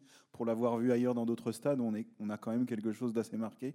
Et surtout, remercier le RCK et vous féliciter parce que euh, on ne sent pas, euh, on, on- sent une ferveur supportrice très importante. mais on ne sent pas cette ferveur contre l'adversaire qui, qui doit absolument être, euh, être anéanti. Et ça, c'est aussi une, une, une, autre ambiance que celle qu'on peut voir ailleurs, où on siffle systématiquement quand l'adversaire refait un corner, ceci, cela. Et, et c'est très important on de préserver. Ça à Rennes. C'est très bien que vous et le notiez parce que. Et c'est très important parce que ça, ça, conserve cette pluralité de, de, de, de spectateurs familiales, euh, de tous les âges, de, et, et c'est vraiment quelque chose à, à conserver, à faire Gardons perdurer ce bon dans le esprit, oui, absolument. ouais. Il y a, pour la, pour la venue de Lille, Je transmettrai, je transmettrai. pour la venue de Lille, les applaudissements pour euh, André ont été extrêmement nourris lorsque euh, euh, l'équipe lilloise a été annoncée. Ou, l'entrée en jeu de Mbappé. euh, euh, Enfin, y y a- on, a, on a un public qu'on pourrait considérer comme sportif au, bon, au, vrai bon sens du terme. Et c'est loin d'être le cas partout, hein, je peux vous dire. Moi, récemment, un, des, un des stades qui m'a le plus marqué, c'est celui de Fenerbahçe. Où, alors, il y a une ambiance de dingue, ça c'est sûr. Mais les mecs, leur seule occupation, c'est de siffler le- le- les joueurs adverses dès qu'ils ont le ballon dans les jambes. hein. Et, et ça, tout le match. Oui, mais sauf quand on menait de deux buts, là, on les entendait plus. hein. Hein? Ouais, mais malheureusement, ils ont refait du poil de la bête. hein, ouais. Non, on a un bon, es- on a un bon état d'esprit et c'est aussi ça qui fait que, que l'ambiance est formidable, que, que les familles euh, s'y sentent à l'aise, que, que les mômes y sont heureux, etc. Et je- vraiment, vraiment, vraiment, tous ensemble, gardons ça. C'est précieux. Le jour où ça, ça dérape, je peux vous dire que c'est plus la même, euh, c'est plus la même histoire. Donc vraiment, prenons conscience de ça pour mieux le protéger. C'est vraiment très, très important. Et vous avez raison, c'est une signature. Euh, L'ambiance et la- la- le- respect de l'adversaire est une signature de, ce- de ce signature club ouais. et de ce stade. Ouais. Après, les, les- on va obligé d'avancer parce que le, le match avance. Après les- les- le, le stade, les tribunes, on va rentrer sur la pelouse. Je vais remercier Nono, Florent, Rachel. Merci beaucoup à eux. Merci. Et pour rentrer sur Merci. la pelouse, évidemment, ce sont des joueurs que je vais appeler d'anciens joueurs. François Denis, en- un des joueurs les plus capés avec, euh, sous les couleurs, avec le maillot du Stade Rennais. Et Jonathan Pitroipa. Merci Jonathan. Pitropa, voilà. Merci beaucoup d'être présents tous les deux. Jonathan, en plus, il a dû emmener ses enfants au foot aujourd'hui. Il est quand même présent malgré les manifs. Merci beaucoup. Alors, on, on- on commence peut-être avec celui qui a connu le, le- le stade le plus ancien, euh, François. Euh, déjà, à votre époque, on rentrait pas par là où rentrent les joueurs, on rentrait par le côté, non? Alors effectivement, euh, bonjour à tous. Euh, on rentrait effectivement euh, sous la tribune côté Vilaine, où on avait nos vestiaires qui étaient là d'origine en fait. Ouais, et puis il y avait un petit, un petit tunnel avec des marches qui amenaient sur le côté, euh, pratiquement au point de corner, euh, pour, euh, pour rentrer. Il y avait des arbres, il y avait des feuilles partout. Alors je ne sais pas s'il y en a qui s'en souviennent, mais il y avait des feuilles plein la pelouse. Oui, puis on avait, c'est vrai que le, petit couloir pour arriver sur le terrain, il était très exigu. On avait un ch'ti qui était de quelques années, où on se faisait mal des fois quand on se frottait dessus avant de rentrer sur le terrain. Et voilà, et on descendait aussi un petit étage, et c'était vraiment sombre. Aujourd'hui, euh, on parlait d'une moyenne à 27 000 euh, spectateurs. 500, ouais. Euh, vous avez connu, François, des périodes où il y avait quand même beaucoup moins de monde. Euh, oui, puisqu'il y a eu un passage. Alors, quand, je suis arrivé, on était en Division 2. Et effectivement, le stade sonnait plutôt creux. Il y avait 5-6 000 personnes à peu près. Il y avait un COP, il y avait, euh, il y avait une ambiance particulière, un rapport particulier entre les joueurs et les supporters? Alors, on avait quelques supporters, mais euh, beaucoup moins nombreux. hein. Euh, Le COP n'existait pas, mais euh, on avait effectivement un petit groupe de supporters qui nous suivaient. On a même été joué à Tel Aviv une année, et on avait deux supporters qui étaient rendus là-bas avec leurs propres moyens. Jonathan, vous, euh, les, vos, vos meilleurs souvenirs avec, euh, avec le Stade Rennais? Bonjour à tous. Euh, je dirais que quand j'ai signé euh, euh, le début de saison, on a eu à jouer euh, contre l'Étoile Rouge de Belgrade euh, pour la qualification de l'Europa League. Et arriver sur un, un terrain comme euh, le stade de l'Étoile Rouge, où l'ambiance elle est exceptionnelle, c'était pas aussi facile, mais bon, on a pu gagner le match là-bas à l'extérieur, donc et on s'est qualifié. Ouais, c'est ça. C'est le Maracana qui s'appelle aussi là-bas, hein, à, à Belgrade. euh, Euh, ils ont des supporters qui sont terribles. hein. Oui, c'est vrai. Hein, et quand ils étaient revenus, ils faisaient peur, les gars. Ah. Oh, hein, vous vous souvenez, euh, Jacques? Oh là, les types, ils étaient tous en noir. Ils étaient. Oh là là. Euh, mais on s'était qualifié. Bon, vous, vous avez connu, le- Jonathan, le stade moderne, euh, le Roison Park. euh. Oui, ben, j'ai eu la chance de découvrir. euh, Tu as eu non, c'était encore route de l'Orient, non? Oui, c'était route de l'Orient. ah oui, c'était la route de l'Orient. Oui. Donc, euh, quand je suis arrivé au moment où aussi euh, le stade il était déjà prêt euh, euh, et l'organisation du club était déjà aussi bien. Donc, euh, bah, nous, on a su profiter de- des bons moments. On a apporté ce qu'on pouvait aussi pour euh, aider le club à progresser. Euh, en tout cas, j'ai passé de belles saisons au stade rennais.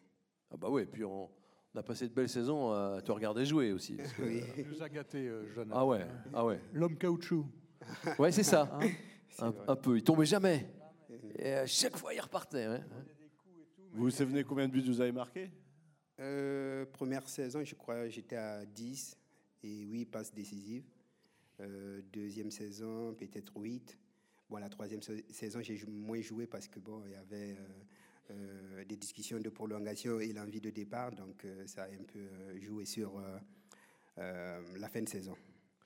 Mais vous êtes plus à Rennes, même vous êtes carrément revenu vivre ici, c'est ça Oui, c'est vrai que depuis euh, le temps, bon, la famille a toujours vécu à Rennes. Bon, on a aimé surtout euh, la ville et puis euh, déjà le club que j'ai trouvé que c'était un club familial. Donc mon premier fils il est né ici, donc on a, continué à, vivre. Et après ma carrière, j'ai décidé de, revenir aussi comme la famille était. Mes, mes enfants sont à l'école ici à Bru, donc euh, quoi de plus normal de venir euh, rester euh, à côté de la famille et puis euh, encore à Rennes. Quoi. Tu vas, tu vas à tous les matchs ou tu vas à certains matchs? Oui, pas à tous les matchs, mais quand même, euh, j'y vais euh, quand je peux, oui. Ouais. François, pareil? Euh, oui, je vais. François, François a je vais toujours vécu à. Rennes.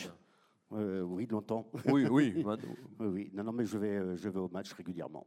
Tu as vu l'évolution de, du club, des structures, de tout ce qui va, de tout ce qui va autour Est-ce qu'il y, a- des choses qui paraissent vraiment euh, essentielles au- aujourd'hui que vous n'aviez pas à l'époque? Ah, c'est vrai que maintenant, il y a un engouement autour du Stade Rennais qui est, grandissant et, c'est vraiment fabuleux de voir le, stade comme il est maintenant. C'est vrai qu'à mon époque, il y, avait, il y avait moins de gens, il y avait moins de monde et puis on était une société d'économie mixte, donc euh, moins de moyens aussi à ce moment-là. Donc euh, voilà, le centre d'entraînement, on ne l'avait pas, on s'entraînait sur le petit terrain à côté euh, de la route de l'Orient. Euh, les supporters ont tiré au but à l'entraînement. on traversait le terrain pour aller chercher notre ballon. Il n'y avait pas de par-ballon. Et là, on était face aux supporters qui nous disaient ouais, samedi, c'était pas terrible. hein. Donc, on reprenait le ballon vite fait, on retournait sur le terrain. voilà, on faisait pas les fiers. Et comment, euh, Jonathan, on, on parle de, de stade à l'anglaise, euh, comment au, au- au stade de la route de l'Orient, au Roison Park.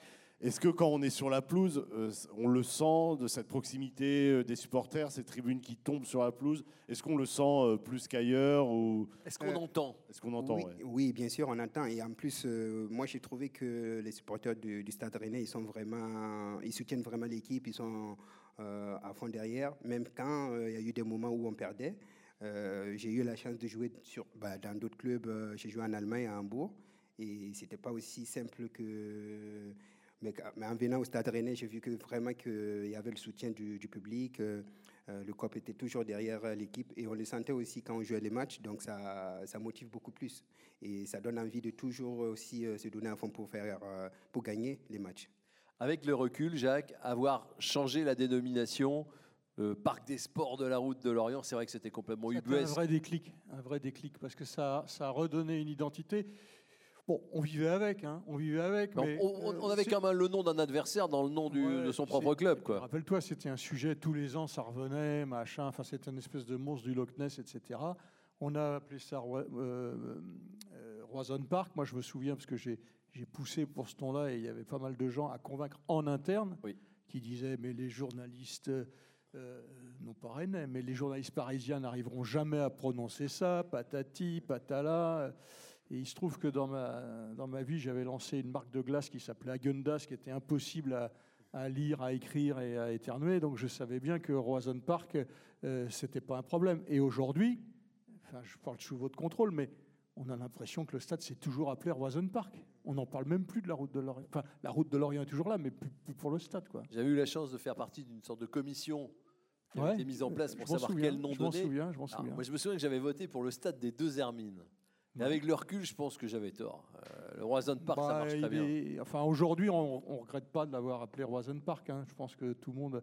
Ça a donné une autre dimension. Et puis après, il y a eu, euh, il y a eu ce changement de, de- de siège, hein, parce que euh, les architectes qui avaient conçu le, stade avaient eu la, formidable idée de dire qu'il fallait que les sièges aillent du, vert au bleu en passant par le gris, c'est-à-dire de la pelouse au gris du béton et au bleu du ciel. Sauf que quand vous étiez dans le stade de la route de l'Orient de l'époque, euh, vous étiez nulle part. hein. Et que maintenant qu'il est rouge et noir, il y a une vraie identité. Et cette identité-là, qui ramène à l'âme dont je vous parlais en début, est vraiment importante parce qu'aujourd'hui, quand vous allez dans des très très beaux stades, Lille, Bordeaux, euh, Nice, etc., qui sont souvent des stades en, concession, etc., il y a, pour prendre un, horrible terme de marketing, il y a zéro branding, c'est-à-dire que même quand vous êtes à l'intérieur, quand vous êtes dans les vestiaires, etc., vous ne savez pas où vous êtes. Il n'y a pas, il y a pas de... Et, et alors, allez vous promener, sans doute vous- si vous êtes là cet après-midi, je suppose que beaucoup d'entre vous étaient à la journée porte ouverte des supporters où, où tout était ouvert. Je peux vous dire que ça respire le rouge et noir euh, et le, et le stade rennais partout, partout, partout. Et c'est pas fini. Et ça, euh, ça pour moi, ça n'a pas de prix. Quoi. Il y a un travail qui a été fait aussi sur la pelouse. Ouais, bah là, parce qu'il faut quand même se souvenir. Ah ouais, c'est ouais. vrai que il y avait des inondations. Ah Euh, il y avait quelquefois euh, une bande de terre là devant euh, ce qu'on appelle euh, la tribune. euh, Bah, ce qui était à l'ombre, quoi. celle ouais. qui est à l'ombre. ouais. ouais. Euh, vous n'avez pas joué toujours dans des conditions Ah formidables, François? Non, effectivement, il y avait tout le côté euh, route, de euh, route de l'Orient, non, pas route Et de il y avait l'Orient, l'autre côté, hein. euh, côté Vilaine, Côté Vilaine. effectivement, qui était souvent à l'ombre. Et je crois que la Vilaine aussi est en dessous Ouais, du niveau du stade, Ouais. euh, est au-dessus à ce moment-là. Et donc, du coup, ça faisait un terrain très, très humide. Mais là, regardez là, là, comme le dernier match, elle est, elle est, magnifique. hein. Franchement, on a une très belle pelouse là. ouais. Oui, il n'y a jamais eu de problème sur la pelouse, euh, Jonathan. Pour un dribbleur euh, spectaculaire comme, euh, comme toi. Ben non, on a, moi, moi particulièrement, non. j'ai, quand je suis arrivé, euh, la pelouse, quand même, c'était bien entretenu. Et puis, euh, on a, je pense qu'il y a eu. euh, euh, euh, on avait changé, on avait mis de euh, l'hybride. Donc, ça fait que euh, après, euh, c'était plus facile pour nous de. Surtout les joueurs techniques, c'est plus facile quand, quand le terrain est bien. Pour rappeler, m- mon premier match, moi, route de l'Orient, en fait, il y avait des levées de rideaux à l'époque. Des levées de rideaux. Ah oui. Et en fait, c'est avec Saint-Nazaire, j'avais 16 ans et je jouais contre le Stade Rennais, route de l'Orient. Mais euh, voilà, il y avait les, les levées de rideaux qui, qui existaient à ce moment-là. Oui, et qui abîmaient la pelouse donc. Euh, même si c'était quelquefois des jeunes, hein, il y avait des matchs On de jeunes, bien- de On était cadets. bien content de voir deux matchs quand même. hein. C'était bien de voir deux matchs. Bien sûr, ouais. Mais bon, c'est fini. Ça. Après, la- le lever de rideau est allé sur le terrain Ouais, annexe. derrière, ouais. Et donc, il y avait une sorte de migration des spectateurs du terrain annexe vers le terrain, vers le terrain principal. Les plus anciens, évidemment, euh, s'en souviennent. Euh, D'ailleurs, vous avez peut-être des questions à poser à, ou à François ou à Jonathan. N'hésitez pas. C'est la dernière session de questions. Parce qu'on avait dit une heure et demie, on est dedans, là. Là, on est dans les prolongations, dans les arrêts de jeu à la Qatari. Là. Euh, je- Voilà. Mais on est bien, donc on peut faire, on peut prolonger. Alors. Non, vous n'avez pas de questions? Si, si, oui, monsieur. Moi, je vais vous parler, euh, puisqu'on est dans le stade euh, des vestiaires. J'ai eu donc cette chance, comme beaucoup, je pense ici, de- d'avoir visité le, le stade, l'intérieur. Et autant, il faut dire, le, nos vestiaires sont quand même magnifiques, autant les vestiaires visiteurs sont, on va dire, plus exigus. Euh, Est-ce que c'est, ça fait pas, enfin pour moi, ça fait pas très honneur au, au stade et euh, il y a Vous une les, avez, capacité vous à les avez recevoir. visités quand Il y a combien de temps? Il y, a, il y a 18 mois, quelque chose comme ça. 18 mois, non, mais ils sont pas si exigus que ça. Je vous, pour, pour avoir fait les, les, les vestiaires visiteurs de tous les stades français ou à peu près, je peux vous dire qu'on est largement dans la, dans la bonne moyenne, même je pense euh, au-dessus de la moyenne, hein, vraiment, vraiment. Alors après, ils sont neutres, ils sont machins, etc. Mais enfin bon, euh, on va pas non plus faire de zèle, mais on n'est pas, on la joue pas à la Giroud. Hein. Est-ce que ça ferait pas honneur au stade d'avoir des vestiaires de, de même standing des deux côtés? Non, mais c'est vrai, c'est vrai, non, mais c'est vrai qu'ailleurs. Charité bien ordonnée commence par soi-même, on va dire ça. François. Ouais, bah pour l'histoire, moi j'ai même connu euh, avec euh, Monsieur Guiraud justement. Alors il mettait le chauffage à fond dans les vestiaires, de- dans les nôtres, hein, pas dans les leurs. Euh, donc euh, on avait juste une envie, c'était d'ouvrir les fenêtres et ils allaient écouter la causerie d'avant-match à l'extérieur. Et puis ils avaient fait un banc de touche euh, pour euh, les équipes adverses qui était très enterré. Du coup, euh, l'entraîneur, il avait été juste au ras du sol. Et en fait, il voyait rien du match. Jonathan, vous avez des, des anecdotes comme ça sur euh, des vestiaires adverses, des vestiaires visiteurs Oui, ça arrive beaucoup plus souvent parce que quand on joue à l'extérieur, c'est pas pareil quand on joue euh, à domicile. Donc, euh, euh, je pense que chaque équipe essaie de prendre euh, euh, le dessus sur euh, tous ces paramètres et ces détails. Mais bon, euh, c'est vrai qu'aujourd'hui, euh, on remarque que les stades quand même sont aux normes et que euh, euh, on essaie de faire de, de telle sorte pour que les deux équipes soient bien. Non, mais enfin, le vestiaire visiteur, il est, il est, il est tout à fait décent. hein. Oui, il est grand, en tout cas. Il est neutre, Ouais. mais il est grand. ouais. Il y a un salon pour le président adverse, il y a, il y a un, il y a un, un- comment, un, petit vestiaire pour le staff. Non, Ah, il y a un- c'est- il y a un salon pour le président adverse Ouais, ouais, ouais, depuis 2-3 ans. on a Et fait il fait quoi, le président Ouais. adverse, Le seul dans son truc un peu vicieux qu'on avait fait, c'est que on avait mis euh, juste devant le devant le, le- le- le- le vestiaire visiteur, on avait mis nos- nos vic- des grandes photos de notre victoire de la Coupe de France, enfin histoire de, de les narguer un peu. Mais enfin bon, tout ça c'est c'est puéril. hein. Oui. Il faut enlever les scorpions aussi dans les. Dans les On dans a les des scorpions dans le vestiaire visiteur Ouais, Ouais. c'est une vieille. Oui, j'avais oublié ça. Je plaisante. Est-ce que quelqu'un souhaite poser une question? On arrive presque au terme là, de, de, de la rencontre. Je regarde. Hein, euh, Plus de non. questions. Non. Jonathan, François, vous connaissez toute leur carrière? D'accord, ok. Ok, on fait quoi là, Laurent? Bah on, on va conclure, euh, mon cher. revoir, oui, bah on va conclure. Moi, je voulais dire un petit mot, euh, remercier Vincent d'être. euh, avant de remercier bien évidemment tous nos invités, je voulais remercier Vincent parce que Vincent Simoneau, c'est aussi une des figures liées au Stade Rennais avec Pleine Lucarne. Et, et en ce jour de manifestation en- contre l'allongement de la durée de travail, moi, je souhaite que. Je dis que je suis pour l'allongement de la durée de travail pour que Vincent Simoneau présente Pleine Lucarne le plus longtemps possible. Voilà, c'était mon petit message politique. C'est gentil. Je suis pas encore en retraite. hein. Ah non, non, je ne le mets pas à la retraite, vous inquiétez ça, pas. ça arrive, ça arrive, mais c'est pas tout de suite encore. Merci. Ceci étant dit, parce que c'était un petit peu d'autosatisfaction, parce que c'est sûr qu'on parle du match, les médias font partie du match. West France fait partie du match. Je ne vais pas parler de moi, je vais parler juste du président Hutin, qui a été cité tout à l'heure, avait, euh, qui n'était pas un grand fan de football, mais avait compris l'importance du football. Et en 1971, lors de la finale à Colombes, tous les supporters avaient eu un petit euh, drapeau West France et ça avait porté chance à- à- au Stade Rennais qui avait, gagné la coupe. Une année qui, est chère à mon cœur, vu que c'est mon année de naissance. Vous savez tout. Celle du président Olvec aussi. Cela, cela dit, c'est vrai que nous, journalistes, euh, on ne voit pas du tout ce que vous, vous voyez du match. hein. On, arrive, on, est euh, dans, la tribune de presse, on sort, on fait euh, les interviews. On a, tout ce qu'on a dit là, euh, nous, on ne le vit pas. hein. Bon, à part lui qui va boire avant le match, mais nous, on est déjà concentrés dans, la rencontre. Et voilà, l'avant-match, la vie des tribunes, avant, pendant et après, on, y est totalement étranger. Donc c'était assez enrichissant pour, nous aussi de le savoir et de l'entendre.